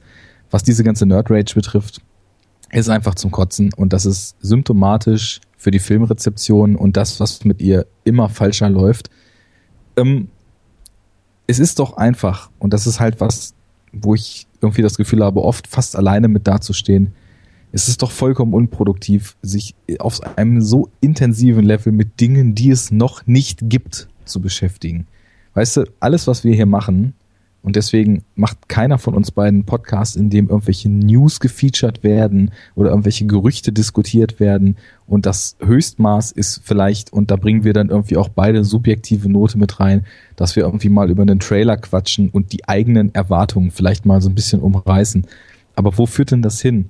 Warum kann man nicht einfach mal warten, bis irgendwas da ist und es dann einschätzen, ob es gut funktioniert hat oder nicht? Ich weiß die Antwort selber, weil gerade dadurch, dass durch Twitter, durch Reddit, durch, was weiß ich, mittlerweile tausend andere Portale, durch Facebook, einfach durchs Netz allgemein, jeder der Meinung ist, er hat Mitspracherecht. Und da gibt es ja schon auch schon schöne Artikel dazu, dass halt der Konsument immer stärker der Meinung ist, er hätte irgendwie ein Recht an Mitgestaltung oder er hätte ein Besitzrecht an irgendeinem Werk. Und Leute, ich meine, da, da genau, da gab es letztens diesen Artikel, dass die Writer, die jetzt erstmalig nach 15 Jahren Captain America in Comics ähm, quasi zum Doppelagenten gemacht haben und ihm seine strahlende amerikanische Strahlkraft genommen haben, mhm. dass die Autoren dann halt irgendwie Morddrohungen kriegen, weil sie ja. irgendwelchen Leuten ihre lebenslange Ikone genommen haben und so weiter. Und das ist doch völlig kaputt. Also zum einen denke ich mir so, macht euch mal locker. Das sind alles nur Filme, das ist alles nur Popkultur. Genau wie du eben schon meintest, haben die kein Leben get alive und check doch einfach mal aus, was jeder weiß immer alles besser. Ich meine, im Fußball ist seit Jahren, das macht ja meine Oma besser, irgendwie ja. ein fliegendes Wort von irgendwie Kaspern, die mit ihrem Bierbauch neben dem Spiel stehen und äh, selber noch nicht mal einen 50 Meter Sprint hinkriegen würden, ohne umzukippen. Aber jeder ist Experte für alles. Und so ist es dann eben auch bei Casting-Entscheidungen. Und wir sehen es ja, wie die Filmrezeption sich leider auch in eine Richtung bewegt, dass es interessanter ist, die fünf schlimmsten Filmfehler aus einem Film zerpflückt zu sehen, anstatt sich einfach mal Gedanken darüber zu machen, was der Film eigentlich mitteilen ja. will, anstatt ihn mal ein bisschen losgelöst von irgendwelchen vermeintlichen Fehlern in seiner Gesamtwirkung einzustufen. Das führt auch alles viel zu weit. Das ist ein eigener Podcast, Filmrezeption in den zehner Jahren. Grausames Thema eigentlich. Mittlerweile wissen wir ja, dass sogar Popkultur anscheinend darum bittet, auf erhöhter Geschwindigkeit geguckt zu werden, damit man dann auch noch mehr konsumieren könnte. Ne? Also fürchterlich, was da so passiert. Ich finde Keaton cool, gerade weil er den Kontrast zwischen einem unscheinbaren Bruce Wayne und einem Batman, der von der Präsenz her plötzlich voll da ist, ja, nicht so meistert, wie man es erwartet hätte. Das hätte man ihm nicht zugetraut und er hat überzeugt. Also, ja. what's the point, ne? Ja. Ich habe auch, ähm, um den Bogen, also du, du hast recht, wir könnten da wirklich Stunden ähm, selber mal Dinge verarbeiten und uns vielleicht mal Frust von der, von der Leber irgendwie plaudern, aber belassen wir es dabei. Vielleicht, ja. Äh, zurück zum Film, genau. Ähm, Keaton macht seine Rolle sehr, sehr gut. Ähm, und äh, ich habe mich im Vorfeld nämlich auch gefragt, weil das halt eben auch so schwer ist jetzt aus der Gegenwart, ähm, war das, muss man, muss man das so ähnlich verstehen wie damals bei Superman? Also ist das so, war Keaton der Unbekannte in der Hauptrolle und um ihn herum war denn die Riege der Stars, die so diesen, diesen, diesen, dieses, ähm, diese Casting-Blaupause vom, von Superman vielleicht da irgendwie auch, äh, also wurde die da auch angewandt? Und ähm, ich habe es nicht so ganz raus finden können. Würde mich interessieren, wenn Leute irgendwie hier zuhören, die den damals im Kino irgendwie wahrgenommen haben oder so. Aber mein, mein Eindruck ist schon so, so in Tendenzen. Also Keaton war jetzt, glaube ich, mit, mit Beetlejuice natürlich vorher schon irgendwie bekannter, aber jetzt auch nicht so riesig, glaube ich. Ähm, und ist dann halt mit Batman natürlich gerade in der Popkultur einfach massiv aufgetreten. Äh, ich glaube, Kim Basinger hatte vorher diesen äh, neuneinhalb Wochen gemacht und glaube ich auch eher dann nach Batman die ikonischeren, größeren Rollen, LA Confidential und sowas. Also es war nach Batman. Deswegen, ich glaube schon, ich glaube, die beiden waren jetzt nicht diese Megastars, die sie heute sind. Die sind sie, glaube ich, eher mit diesem Film auch geworden oder nach diesem Film geworden. Ganz anders natürlich Jack Nicholson als Joker in der, in der ja, Hauptrolle des Bösewichten. Und da würde ich schon sagen, dass das natürlich, ich weiß nicht, ob man das jetzt irgendwie so bei Superman sich abgeguckt hat oder so, aber das ist schon sehr naheliegend und auch sehr klug, einen Megastar wie Nicholson in diese Rolle zu holen, um natürlich auch wieder dem Projekt diese Glaubwürdigkeit zu, zu geben oder diese, diese Ernsthaftigkeit oder diese, dieses, ne, so dieses Argument war ja bei Superman auch zu sagen, hey, guck mal, welche Namen an diesem Projekt beteiligt sind. Das ist nicht jetzt nicht irgendein so trashiger B-Movie-Kram, den wir hier machen, sondern wir meinen das schon ernst, was wir hier machen. Und natürlich, Nicholson ist in dieser Rolle großartig und er hat wohl auch später immer wieder gesagt, dass das so eine seiner Lieblingsrollen war, weil er einfach so wild spielen konnte, wie, wie er wollte und sich da, glaube ich, auch sichtbar ausgelebt hat in diesem Film, oder? Ja, das merkt man, wollte ich gerade sagen. Also der hat sichtlich Spaß dabei, frei zu drehen. Ja. Ich hatte auch genau denselben Gedanken. Ich habe natürlich dann direkt so die Brando-Parallele gezogen. Ne? Nicholson, Mhm. der einfach in den 80ern und auch in den 70ern schon mit unzähligen New Hollywood-Krachern, mit Shining und so weiter, also wirklich Mhm. Absolute Meisterwerke mit allerhöchstem Ansehen abgeliefert hat und sich eben auch den Ruf eines extrem wandelbaren, fähigen, charismatischen Darstellers, ähm, sei es aus Chinatown, wie auch immer. Die Liste ist endlos. Also eigentlich Ja. alles, was er gemacht hat, war großartig. Sich da so einen Namen reinzuholen, da habe ich eben auch genau die gleiche Intention hinter gesehen und habe auch aufgeschnappt. Ich weiß nicht, ob das in Reviews oder im Bonusmaterial auf dieser reichlich bestückten Blu-ray aus der Burton Box hier war, dass ähm, die Joker-Rolle am Anfang kleiner war und als sie Mhm. dann Jack Nicholson unterschrieben hatten, dann haben sie halt quasi das Ding noch so ein bisschen um den Joker rumgebaut, weil sie wussten, Mhm. sie haben jetzt auf der einen Seite die Star Power und sie haben jemanden, der das richtig gut stemmen kann und der auch überzeugen wird in der Performance, wie ja dann bei Castings und so weiter sich sicherlich schon gezeigt haben wird. Und ratzfatz ist es eigentlich ein Film, in dem der Joker mehr Screentime als Batman hat, wesentlich Mhm. mehr sogar. Mhm. Und ja, nochmal kurz zurück, zurückzurudern. Also klar, Nicholson ist Zugpferd. Ich glaube auch nicht, dass Keaton groß vor, also ich weiß schon, wo diese Rage herkam, weil der hat äh, in den 70ern fast nur Fernsehserien und ich glaube teilweise auch Sitcoms und so gemacht und in den 80ern in der Frequenz von ein Film pro Jahr bis pro zwei Jahre Comedy und auch Mhm. fast nichts anderes als Comedy. Und gerade, äh, ich meine, die, das potenzielle Publikum, Comics sind eben mega Popkultur in den USA.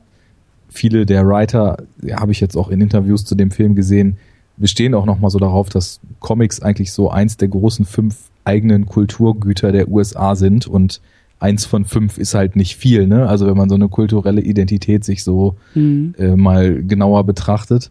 Natürlich ist das Zielpublikum auch riesig aus Comic-Freunden und Comic-Lesern, weil das ja einfach eine viel größere Masse als hier in Europa ist zusammengesetzt. Mhm. Und gerade wenn die drei oder zwei Jahre vorher gelesen haben, dass diese ganze Batman-Figur so eine krasse Wendung in so eine düstere, auch brutale, gebrochene Richtung genommen hat, und dann wird halt proklamiert, okay, wir haben jetzt hier so einen sporadischen Comedy-Darsteller ohne großartige Physis und der soll jetzt hier Batman spielen, dann weiß ich schon, wo die Skepsis herkommt. Aber ja, es hat ja funktioniert. Ja. So viel dann zu den Figuren. Zu Kim Basinger kann ich nichts sagen. Aber, aber eben äh, so interessant, ähm, du hast es ja auch nochmal ange angesprochen, die Physis auch von Michael Keaton. Und wir sind im Jahr 89 und äh, da habe ich ein schönes Zitat auch zugelesen von Sylvester Stallone, der eben gesagt hat, dass Batman so mit als einer der ersten Filme so eine Art Paradigmenwechsel auch oder, oder den Übergang auch aus den 80ern in die 90er wohl ganz gut darstellt, weil er sagt, in den 80ern waren es halt die großen Muskelpakete, die das Actionkino angetrieben haben. Er und Schwarzenegger, ja, also dieses, dieses ähm, Testosteron-Muskelpaket Mhm. war der ideale Actionheld. Und er sagte, Batman war so einer der ersten, der eben dann das Paradigma eher auf Setdesign und Special Effects gelegt hat, was dann seiner Meinung nach in den späteren Jahren und Jahrzehnten eben immer größer wurde. Also weg von den Muskeln oder von den Muskelpaketen als äh, Magnet, um ins Kino zu gehen, hin zum effektgetriebenen Spektakel, um ins Kino zu gehen. Ich weiß nicht, ob was da dran ist, aber ich finde die Beobachtung interessant, dass eben das vielleicht auch äh, so für, für, für die späteren Jahre, ähm, können wir mal gucken, ob wir das auch bei anderen Superheldenfilmen irgendwie sehen, dass das vielleicht irgendwie auch so ein, so, ein, so ein neuer Trend irgendwie ist, den wir vielleicht schon so gar nicht mehr wahrnehmen, weil wir in diesen Trend reingeboren wurden.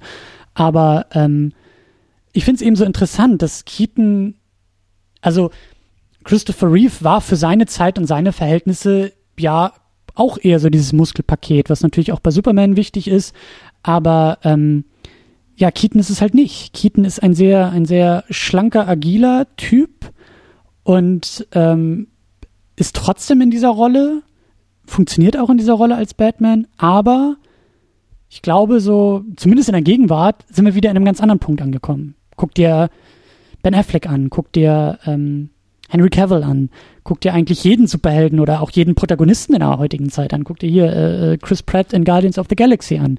Ja, es gibt immer die Shirtless-Scene, äh, wo dann halt das Muskelpaket gezeigt wird. Also ich weiß nicht, ob dieser Trend wieder umgeschwungen ist oder so. Und ich habe auch äh, mir ein paar Gedanken gemacht, ähm, dass ja eigentlich gerade auch das amerikanische Action-Kino immer sehr muskelgetrieben ist und auch ein gewisses Körperideal hat und mit sich trägt und ich glaube auch das Superhelden-Genre.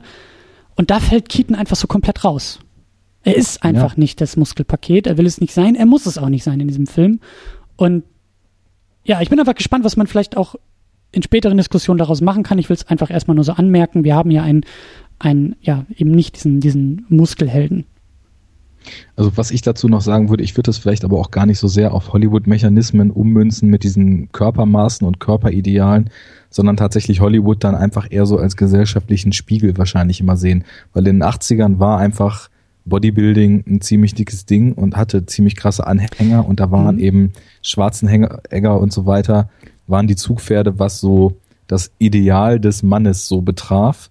Möglichst viele Muskeln und möglichst breit in den 90ern ist es ja eher zu so einem slimmeren Typ geworden. Anfang der 2000er wurde ja das ganz abgemagerte Emo-Ding irgendwie eine Zeit lang und mhm. mit diesem Fitness-Boom, den ich einfach mal so in den letzten zehn Jahren verorten würde, geht das Schönheitsideal ja nicht mehr auf dieses massige Bodybuilding, wie es Schwarzenegger war, aber auf auch extrem muskulöse Körpertypen eben wieder, wo ein äh, Chris Pratt und wo ein Chris Hemsworth und wo ein Chris Evans.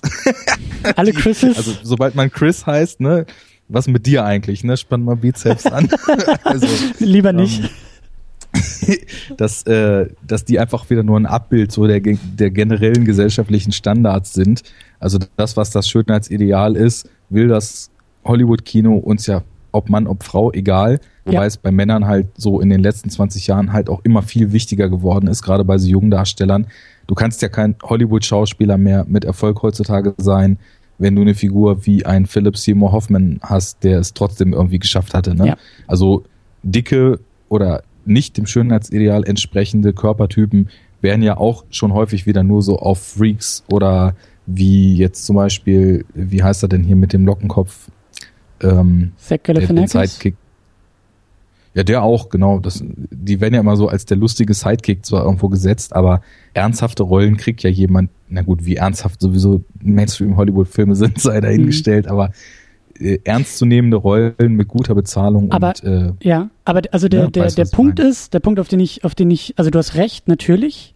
Ähm, aber ich glaube schon, dass sich da das Hollywood-Kino, und das, das meine ich jetzt nicht das amerikanische Kino, um das jetzt auch von Hollywood als System irgendwie wegzubringen.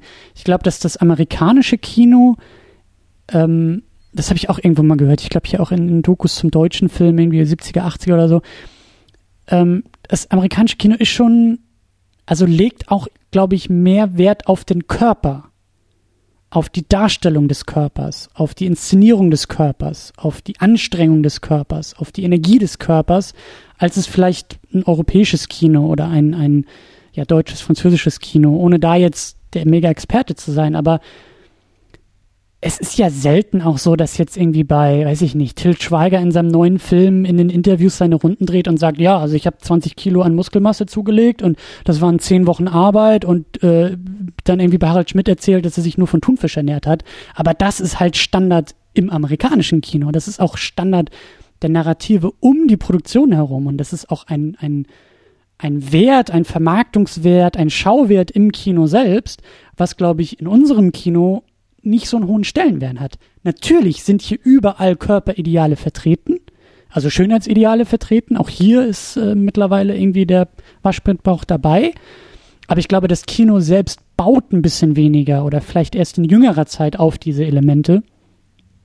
Und eigentlich ist das auch gar nicht also der Exkurs ist, glaube ich, wird immer größer. Ich wollte gar nicht so groß machen, aber da kann man vielleicht auch mal drüber nachdenken, weil ich glaube schon, dass das auch für dieses Superheldenkino, was ja nun mal ein amerikanisches Kino ist, wie du so schön gesagt hast, Comics als amerikanisches Kulturgut.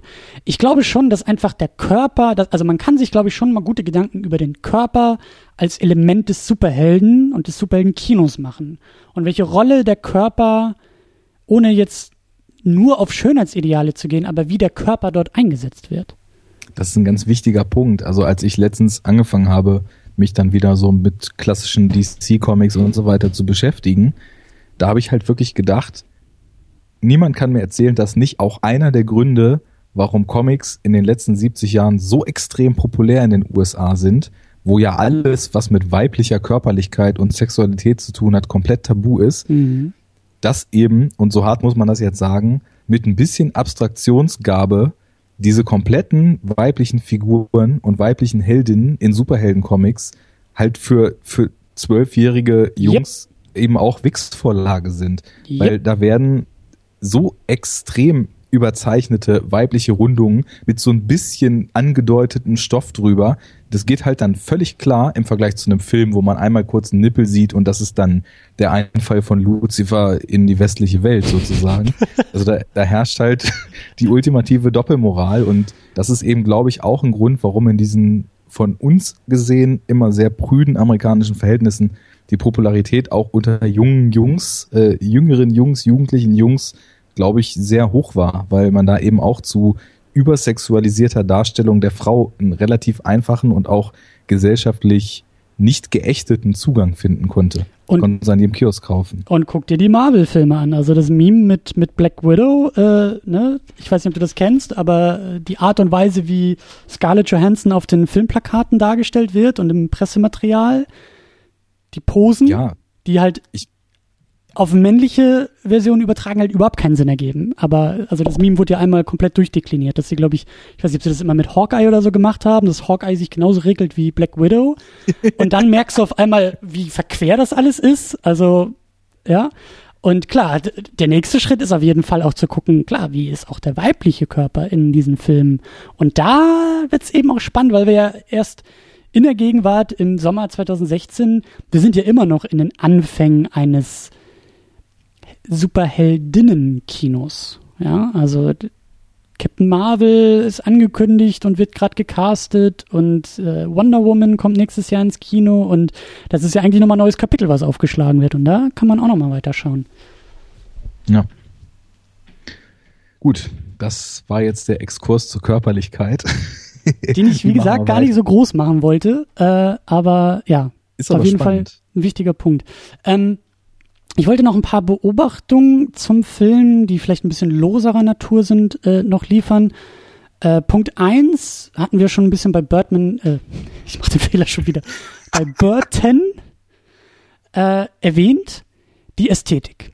Und da ist mir gleich aufgefallen, dass sich dieser ganze Film wie ein Film noir anfühlt.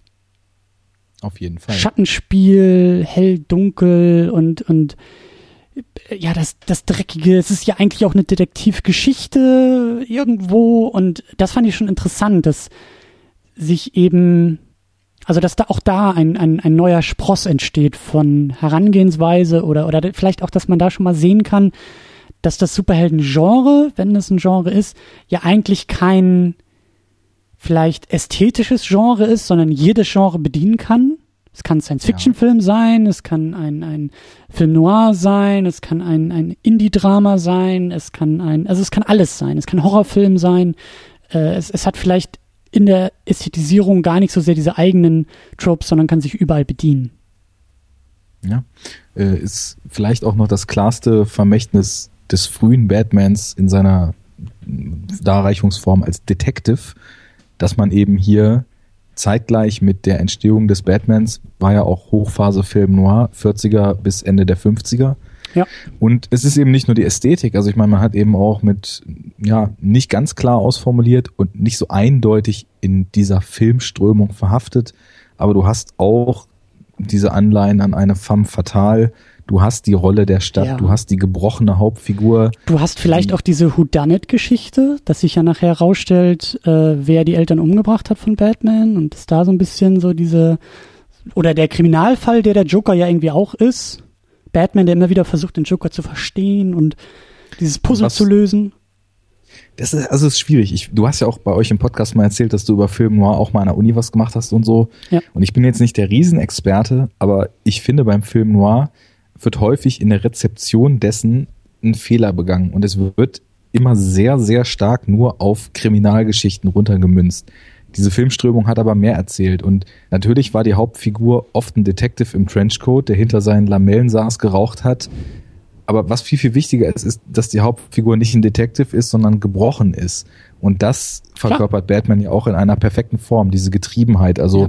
die frühen Film Noirs entstanden ja auch so noch im Lauf oder im Ausklang des Zweiten Weltkriegs. Mhm. Und da hat man eben halt auch ja häufig als Hauptfiguren so Heimkehrer aus dem Krieg, die mit ihren er Mhm. Erlebnissen nicht klarkommen, die irgendwie ja haunted by dreams sind, ne? Und das ist ja genau das, was Batman eben ausmacht. Deswegen und die auch mit Schwierigkeiten haben, nach der Wiederkehr den Wiedereintritt in die Gesellschaft zu vollbringen, weil sie einfach so Das gezeichnet genau. sind. Und das ist bei Batman ja genau der Fall.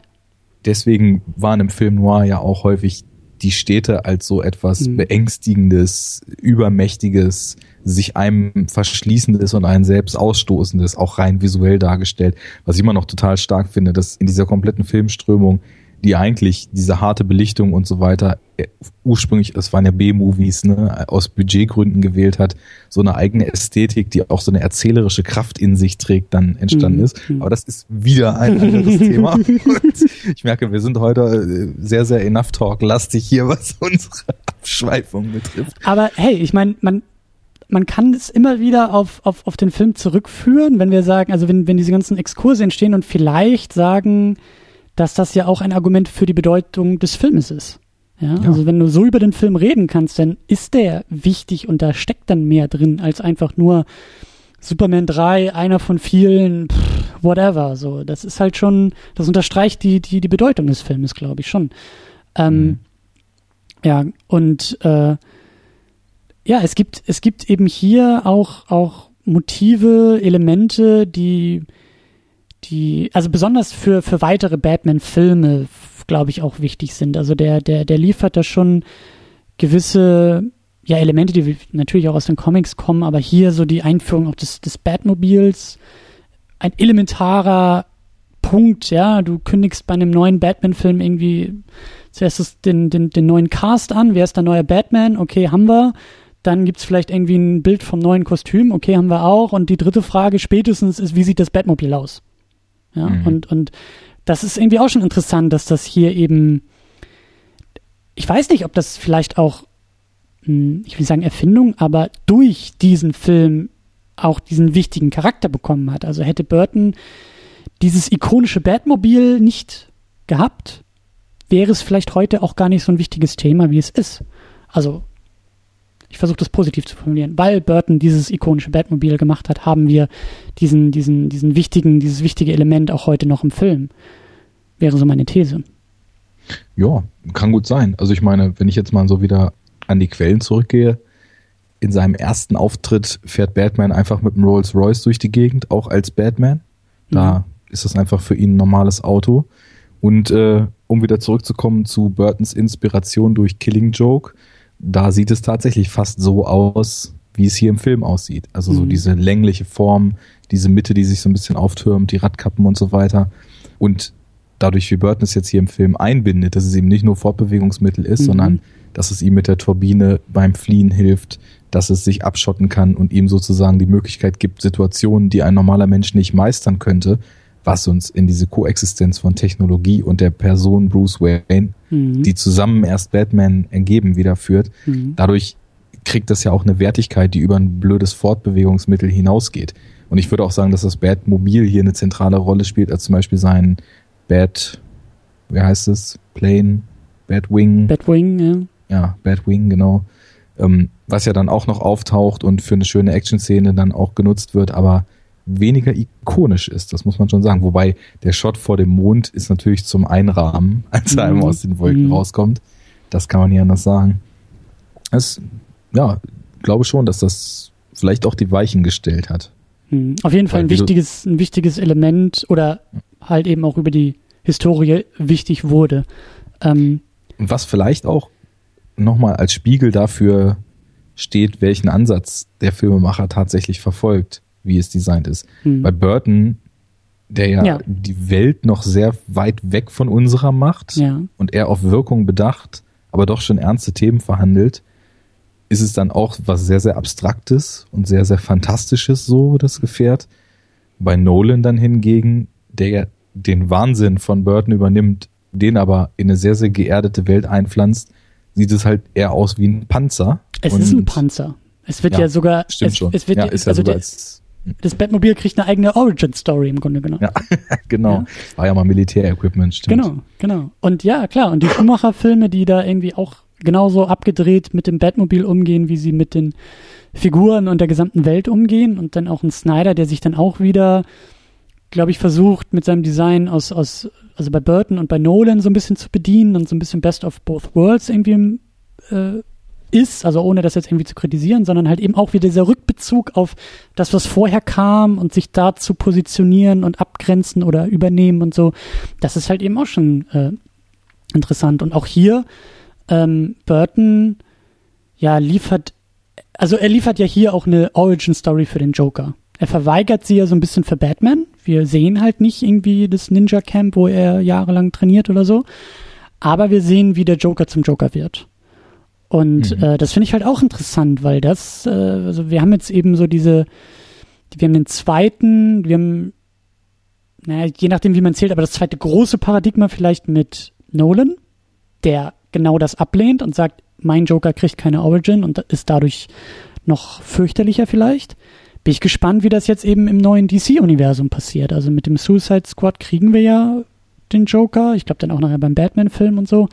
Aber da wird auch, also wird es auch spannend sein zu sehen, wie, wie, wie man da vorgeht. Also wir haben jetzt, wir, wir haben da jetzt nicht so einen klaren Trend oder wir haben da keinen, also wir haben verschiedene Geschmacksrichtungen, was das angeht. Mal wird uns der Joker erklärt, mal wird er uns nicht erklärt und mal gucken, was jetzt so die dritte Variante sein wird. Während wir zum Beispiel eben beim Batmobil immer ein ikonisches Batmobil haben. Wir haben immer ein, es ist immer wichtig so und äh, das, das finde ich halt auch interessant, dass ja, dass Burton hier auch einfach, ähm, also wie er, wie er mit dem Joker umgeht und wie er mit dem Joker arbeitet. Ja, was mir bei der Betrachtung auffällt, ich kritisiere zum Beispiel oft bei Horrorfilmen, dass sie so lange gut sind, bis aufgelöst wird, worum es mhm. da eigentlich geht. Und so meine These ist halt, dass zu viel Information oft das Mysterium verdirbt und Dinge im Dunkeln zu lassen manchmal klüger ist, als sie auf irgendeine bescheuerte Art und Weise einem vorzusetzen. Und das, was du jetzt gerade über das Zeigen von Origins, das Verwehren von Origins und die Wirkung, die dadurch aus der Figur entsteht, so erzählt hast, das ähm, erinnert mich so ein bisschen an diese Gedanken zu Horrorfilmen, weil wir haben es jetzt eben hier, Batman ohne Origin, mhm. wirkt mysteriös, ist schwer einzuschätzen, ist etwas, was man fürchtet, weil es eben auch so eine ungewisse Komponente in sich trägt. Der Joker hingegen wird gezeigt, wie er zum Joker wird. Und das wäre zum Beispiel ein so ein Punkt, so ein kleinerer Kritikpunkt, wo man sagen würde, naja, okay, er sieht sich dann in seiner grotesken Fratze und snappt endgültig durch und das ist halt so seine Motivation. Er ist halt komplett wahnsinnig, Punkt. Mhm. Wohingegen, das, das finde ich halt weniger interessant als der Ledger Joker, der immer nur in so Andeutungen, wo du aber nie weißt, ob das einfach nur irgendein geflunkerter Irrsinn mhm. ist oder ob das tatsächlich etwas ist, was der Figur irgendwann mal passiert wird, so kleinere Brocken vorwirft und deswegen in seinem ganzen Wahnsinn viel, viel weniger greifbar ist, aber dadurch vielleicht irgendwie sogar wieder ein bisschen, was heißt vielleicht, dadurch sogar ein bisschen glaubhafter eigentlich auch wieder. Ich finde beide Inkarnationen toll, die haben beide sowohl schauspielerisch als auch in dem, was sie tun, als auch in dem, wie sie sich verhalten, jeder für sich komplett eigene Pluspunkte. Aber das im Dunkeln lassen, gerade bei sowas Irrationalem wie totalem Wahnsinn, ist vielleicht ein kluger Kunstgriff, den Nolan da gemacht hat. Ja, und ähm, ich finde, es unterstreicht eigentlich auch die Wichtigkeit von, von Batman und von, von Burton, also von, von diesem Film. Weil ja. der ist so stark, mächtig und wichtig, dass alles, was danach kommt, sich halt irgendwie dazu positionieren muss oder kann. Ja, das ist zum Beispiel so eine Sache. Ähm, also die Superman-Filme bis auf Man of Steel, vielleicht sogar noch Man of Steel. Also wir haben, wir haben den besprochenen Superman, wir haben dieses Paradigma, wir haben Superman Returns von Brian Singer und wir haben Zack Snyder mit Man of Steel. Und selbst Zack Snyder musste in Vorbereitung zu Man of Steel diese ich, ich weiß nicht, wie man es ausdrücken soll, aber diese kulturelle Frage beantworten, wie er sich zu Christopher Reeves Superman positioniert. Ja? Mhm. Übernimmt er die Fanfare von Williams? Wie sieht das Kostüm aus? Und deswegen ist natürlich Man of Steel auch so radikal, weil er so viel, also weil er sich so radikal wie möglich davon auch distanzieren will und sagen will, das alles bin ich nicht. Der Superman sieht nicht so aus, er verhält sich nicht so, er hört sich nicht so an. Also alles im Grunde genommen negiert. Und dadurch ähm, also besonders auch der, der spätere, also der, der frühere Singer Superman krankt halt eben auch so stark an dieser, an dieser Vereinnahmung des, des äh, früheren Superman. Und dadurch ist halt einfach dieses Superman-Franchise vielleicht sogar noch bis in die Gegenwart, es ist so, es ist so ein bisschen paralysiert von der Bedeutung der ersten Inkarnation und hat sich, hat eigentlich fast immer noch Probleme, sich irgendwie davon zu lösen. Ja, also diese Wechselwirkung ist immer noch so stark, dass es schwierig ist, da was Eigenes zu machen, während halt Burton auch so einen wichtigen Batman schafft, aber interessanterweise das, was Nolan danach macht und vielleicht auch das, was Snyder danach macht, die können sich davon lösen. Sie mhm. beziehen sich halt irgendwie drauf. Sie sind, also Nolan das ist mir, wie gesagt, jetzt auch aufgefallen. Es ist echt interessant, wie viel Nolan einfach übernimmt. Von einzelnen Szenen, zu einzelnen Motiven, zu einzelnen Momenten. Also es gibt selbst hier ein Standoff zwischen dem Joker und Batman. Der Joker steht auf der Straße, reckt die Arme in die Luft und sagt, kill me. Oder, oder sowas ähnliches, ja. Und hier fliegt, der ba fliegt Batman mit seinem Batwing auf ihn zu. In Dark Knight ist es halt, ähm, äh, das Motorrad, was er benutzt, ja. Also mhm. bis hin zu einzelnen Bildern übernimmt Nolan eine ganze Menge und in anderen Punkten distanziert er sich halt eben ganz stark davon. Aber es ist eben so interessant, dass diese Reibungsfläche, die Burton hier liefert, diese, diese bedeutsame, dieses bedeutsame Werk fürs Genre und für das Franchise und für die Figur, ähm, ja, ist schwer, schwer in Worte zu fassen, aber also er schafft so etwas Bedeutsames und gleichzeitig schaffen die, die danach kommen, einen fruchtbaren Umgang damit. Also Burton mhm definiert die Figur, definiert diesen Ansatz phänomenal und paralysiert nichts dabei. Und das ist vielleicht das Problem bei ähm, Donner gewesen, dass Donner es auch schafft, unfassbar wichtig aufzutreten mit dem Film und dadurch vielleicht alles, was danach kommt, massiv überschattet, weil es so groß ist, dass eben wie gesagt, also das, ich weiß nicht, ob du Returns schon mal gesehen hast. Ich glaube nicht, ne, oder? Nee. Das, das wird auch eine spannende Diskussion und das ist auch filmhistorisch eigentlich ein total interessantes Phänomen, weil dieser Film so stark sich an diesen Alten orientiert, dass du, das, das ist unbegreiflich eigentlich. Und das ist halt irgendwie, wie gesagt, ich finde es so interessant, dass, also es hätte nach Burton ein ähnliches Problem geben können, aber gibt es nicht. Und äh, ich weiß nicht, ob das vielleicht für Nolan auch spricht, dass er schafft, auch was eigenes Ikonisches zu machen oder ob das vielleicht sogar in der Figur von Batman so verankert ist, dass es einfach, dass, dass da vielleicht mehr drin steckt, ja, dass es vielleicht auch mehr Varianten gibt, für die man sich entscheiden kann oder so. Aber es ist schon irgendwie ich auch. Ich glaube, das ist nämlich der Punkt. Das ist ja, ich kreise ja immer so ein bisschen darum, dass ich halt, dass ich halt Superman schwierig finde. Und Batman ist in seiner Grundausrichtung mittlerweile definiert.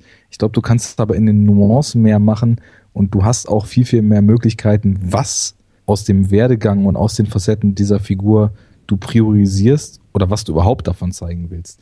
Denn nimm mal den ersten Nolan Batman, der macht halt, der halt gar nichts von dem eigentlich, was jetzt hier Burton macht. Der setzt den Schwerpunkt auf Batmans Origin. Aber ich würde schon sagen, der orientiert sich sehr stark auch an dem. Ja, ich meine jetzt inhaltlich, ne? Also ja. Gut, ich bin, ich bin jetzt ein bisschen sehr gebiased durch unsere Origin-Nicht-Origin-Geschichte. Okay, okay, okay. Der, ja. der erzählt halt erstmal die Figur Batman im Werdegang aus und schmeißt sie dann halt ähm, in ein Gotham, was auch klares Abbild ja, der Comic-Kultur ist. Es mhm. gibt ja auch das Arkham Asylum da mhm. schon, wenn ich mich nicht irre. Mhm. Und vermengt das auf eine interessante Art und Weise mit der tatsächlichen Welt. Ich habe mit Realismus immer so ein Problem. Du hast das ganz vorhin schon mal angesprochen. Glaubhaftigkeit ist was völlig anderes als Realismus und Realismusansprüche machen eigentlich jeden Film kaputt. Deswegen will ich mich von der Formulierung so ein bisschen distanzieren. Dazu kommt, dass Batman Begins auch noch der comichafteste der drei Filme wahrscheinlich ist. Hm. Wobei bei Catwoman und so im dritten, da kann man auch streiten, ob das nicht auch sehr comichaft ist. Aber er baut so die Brücke zu der Welt, in der wir leben und versucht tatsächlich die Themen auf so eine gewisse Art und Weise zu erden, ohne ihre Herkunft zu verleugnen dabei. Die Diskussion kommt aber auch wann anders. Und insofern ähm, ist vielleicht, es wird immer so Burton oder Nolan gesagt, so unter Filmfans. Warum muss man sich denn entscheiden? Warum kann man das eine nicht als, ähm, als die Basis und das andere als Weiterentwicklung, die Teile fallen lässt und wichtige Teile aufgreift, für sich akzeptieren? Weil ich meine, es ist ja nun auch so, dass Nolan genauso Heat als Vorbild wie eben wahrscheinlich auch den Burton Batman ja. für Dark Knight hat und zig andere Geschichten da eben auch noch mit reinspielen. Mann, Mann, Mann, also wir fransen so, also auf so eine schöne Art und Weise in sämtliche Richtungen hier aus, das kenne ich mit dir noch gar nicht. Hast einen guten Tag erwischt bei mir. Ja. ja. Naja, aber es, vielleicht steuert das alles auch ähm, unweigerlich auf, äh, naja, das war ja alles geplant, das ist ja alles äh, trotzdem Teil des Formats. Die Frage, äh, die wir am Anfang ja auch gestellt haben, so, was, was ist die Bedeutung für das Genre von diesem Film? Also was bringt er hinzu? Was leistet er? Wie strahlt er über sich selbst so hinaus, dass andere Filme sich da vielleicht dran orientieren? Und äh, da haben natürlich wir ganz schön viel implizit drüber gesprochen. Gerade. Ja, deswegen ist es, glaube ich, auch kurz zu beantworten. Natürlich eine ganze Menge und der ist unglaublich wichtig für das Genre. Und wie gesagt, historisch nach dem ersten Superman halt wieder so ein, so ein Brett. Ja, wirklich so ein, so ein, so ein fettes Ding, was halt eine Menge beeinflusst.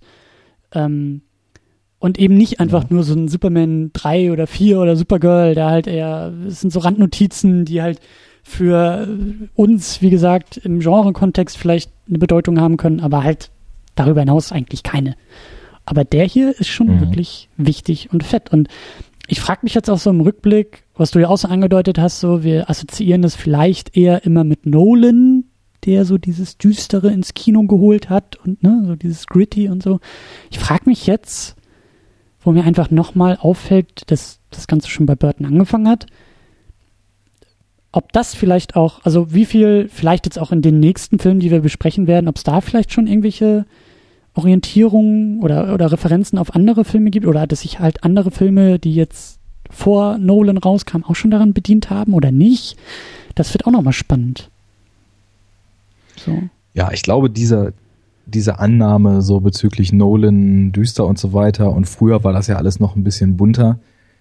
Da schatten vielleicht auch die folgenden Batman-Filme, die aber noch vor Nolan kamen, Schumacher ja. und so, retrospektiv so ein bisschen auf Burton ab und jubeln ihm da so in den Erinnerungen was unter, was er gar nicht gemacht hat. Vielleicht ist es auch der zweite, der ja dann mit dem Pinguin dann auch schon ein bisschen schriller noch wird. Und es ist ganz sicher auch diese Koexistenz von dieser ernsten, schweren Grundebene und Nicholson, der als Joker da oben drauf eben halt völlig frei dreht und der ja, ja. tatsächlich sich teilweise Dingen bedient, die auch aus dem 66er sein könnten. Also wie er mit irgendwelchen Boxhandschuhen an der Spirale Fernseher kaputt haut ja. und schrill lacht und irre und die Augen aufreißt und durch die Gegend tanzt und erstmal mit seinen Schergen, nachdem er das Gas in die Galerie dort reingestürmt äh, strömen lassen hat, erstmal eine Tanzperformance aufführt und sich dann, Prince, ja. äh, dann zu ihr setzt. Also das, das sind so Sachen, war mir auch erst gar nicht sicher, wie gut ich mit dieser Koexistenz dieser zwei konträren Töne klarkomme. Es fügt sich aber am Ende total gut zusammen. Und wie der Film sich dann in der Klimax entlädt und so weiter, ist halt auch nochmal absolut großartig. Da hast du ja auch dann noch Nolan-Parallelen gesehen mhm. äh, mit You Made Me und so weiter, die mhm. absolut nicht von der Hand zu weisen sind. Aber ja, ich, ich glaube, viele Sachen, die man dem Film gar nicht zuschreibt, haben hier ihren Ursprung genommen und Ja. insofern dann auch Bedeutung für das Genre, um es nochmal schnell und äh, fix aufzusummieren. Also hier passiert so viel erstmalig, dass die Bedeutung einfach immens ist. Ja. Der gebrochene Held statt dem strahlenden Ja. Held, das Trauma als Antrieb anstatt dem Glauben ans Gute, äh, die Welt, die abstoßend und dreckig und korrupt und schlecht ist, anstatt der, der guten Welt, in der es nur vereinzelte Bösewichte gibt, die man wieder auf den rechten Pfad rücken muss. Ähm, all sowas. Also insofern ist das echt ein Einschnitt und direkt ein Meilenstein mit einer Strahlkraft, die man nicht unterschätzen sollte. Ja. Ja, und ich finde es auch interessant, wie, wie er gleichzeitig, also ich sehe ihn schon ähm, in guter Gesellschaft zum ersten Superman, durch eben dieses Verisimilitude-Prinzip, durch die Wahrheitsnähe oder diese hohe Glaubhaftigkeit irgendwo in dieser eigenen, völlig fremden Welt. Und gleichzeitig auch nur eine Beobachtung, die vielleicht dann in späteren Sendungen mal wichtiger werden könnte, ähm, verhält er sich aber schon auch ein bisschen anders, weil er eben nicht diese klassische Heldenreise, nicht diese klassischen Motive, die im ersten Superman auch aufkamen mit, naja, irgendwie Kräfte entdecken oder Kräfte finden oder Kräfte bekommen oder so. Also er verweigert sich oder er, er benutzt manche Tropes nicht, die ich eben so stark um die 2000er dann auf einmal sehe. Ähm, Mhm. Und trotzdem ist er halt so wichtig. Also das heißt ja eben nicht, dass er da in irgendeiner Form rausfällt, aber er macht da vielleicht auch noch eine zweite Tür auf und zeigt, so kannst du auch einen Superheldenfilm machen. Der Held ist etabliert. Wir kriegen mal ein bisschen Backstory reingefüttert, aber wir müssen nicht irgendwie lang und breit sehen, wie das Kostüm gemacht wird und die ersten Testphasen, sondern er ist schon so, er ist schon, er ist schon mitten im Business irgendwie. Und mal gucken, Ja. wie gesagt. ich glaube auch, dass das. Ja. Sorry, das haben wir ja vorhin auch lang und breit gehabt. Das ist eben auch aufgrund dessen, was Batman hier sein will, auf die Art und Weise gelöst ist. Ich meine, das ist auch was ganz anderes jetzt. Wir haben halt einen, einen Held, der will gefürchtet werden Mhm. ne? und will, will nicht ähm, ja, als, als der Bringer des Guten von denen, die er bekämpft, gesehen werden, sondern gefürchtet werden als derjenige, der ihnen das Leben zur Hölle machen wird. Und ja, das, das sind zwei verschiedene Paar Schuhe. Insofern die Filme als konträre Gegenparts, die sich zu einem Ganzen zusammenschließen, decken eigentlich total die zwei völlig unterschiedlichen Richtungen, in die Ja. Superheldenfilme gehen können, ab. Ja. Ja. Super Sache. gehört äh, wie kaum ein anderer in den Kanon. Also wie gesagt, auch Ja, da vielleicht, vielleicht müssen wir da nochmal so eine Überkategorie aufmachen und wirklich den ersten Superman und den ersten Batman, die gehören, also die sind nochmal eine Stufe höher als irgendwie alles andere, was wir bisher besprochen hatten, würde ich sagen. Und ähm, ja, gehört auf jeden Fall in, in, in diese Liste. Also Ich heb den Daumen. gut, ach, das war, das war eine, eine ausführliche Sitzung. Ich glaube, wir haben selten so wenig über den Film und gleichzeitig so viel über den Film geredet. ähm, Ja, ich habe im Vorfeld schon gedacht, ich bin irgendwie nicht dran interessiert, aufzusummieren, in welchen tollen Jack, äh, welchen Szenen jetzt zum Beispiel Jack Ja. Nicholson besonders toll ist und mit was für einer unglaublichen Sorgfalt die Kulissen gebaut sind. Also gerade und ich habe das Gefühl, wir finden auch langsam so unseren Ton zu dem, was wir hier eigentlich machen und die Themen, die wir hier rausziehen, sind, glaube ich, tatsächlich andere, die man in einer herkömmlichen Filmbesprechung dann speziell auf den Tisch legen würde. Also Ja. mir geht's nicht um markante Szenen, es sei denn, die sind tatsächlich für ja die Facetten des Heldens jetzt so wichtig und Ja. ja, das insofern, wir haben viel, aber anders drüber geredet und ich glaube schon, dass das sehr produktiv war. ich glaube auch, ja. Ich glaube auch. Ich bin aber ich gespannt. merke auch, ich werde jetzt platt. ja, ich, ich merke es auch. Ich baue auch langsam ab. Der Kaffee ist auch leer und äh, genau, ich glaube, wir machen langsam zu. Wir haben den Sack auch sehr voll gemacht heute und ähm, ich bin gespannt, wie es nächste Woche, nicht nächste Woche, nächstes Mal wird. Äh, auf dem Plan steht, wenn ich das richtig sehe, Captain America. Aber aus dem Jahr 1990. nicht, Ja, fein. nicht, nicht der Captain America mit dem erwähnten Chris Evans, sondern eher der andere. Ja, irgendwie, ich, ich kenne die Geschichte auch nicht komplett. Ich weiß nicht, ob das n, eigentlich ein Fernsehfilm ist oder irgendwie auch ein Ansatz für ein Franchise oder die Produktionsgeschichte ist mir ein bisschen rätselhafter. Aber ich habe ihn auf jeden Fall im Regal stehen und ich würde ihn auch gerne besprechen, weil ja, er vielleicht für spätere Diskussionen eben mit dem erwähnten MCU Captain America auch interessant sein könnte.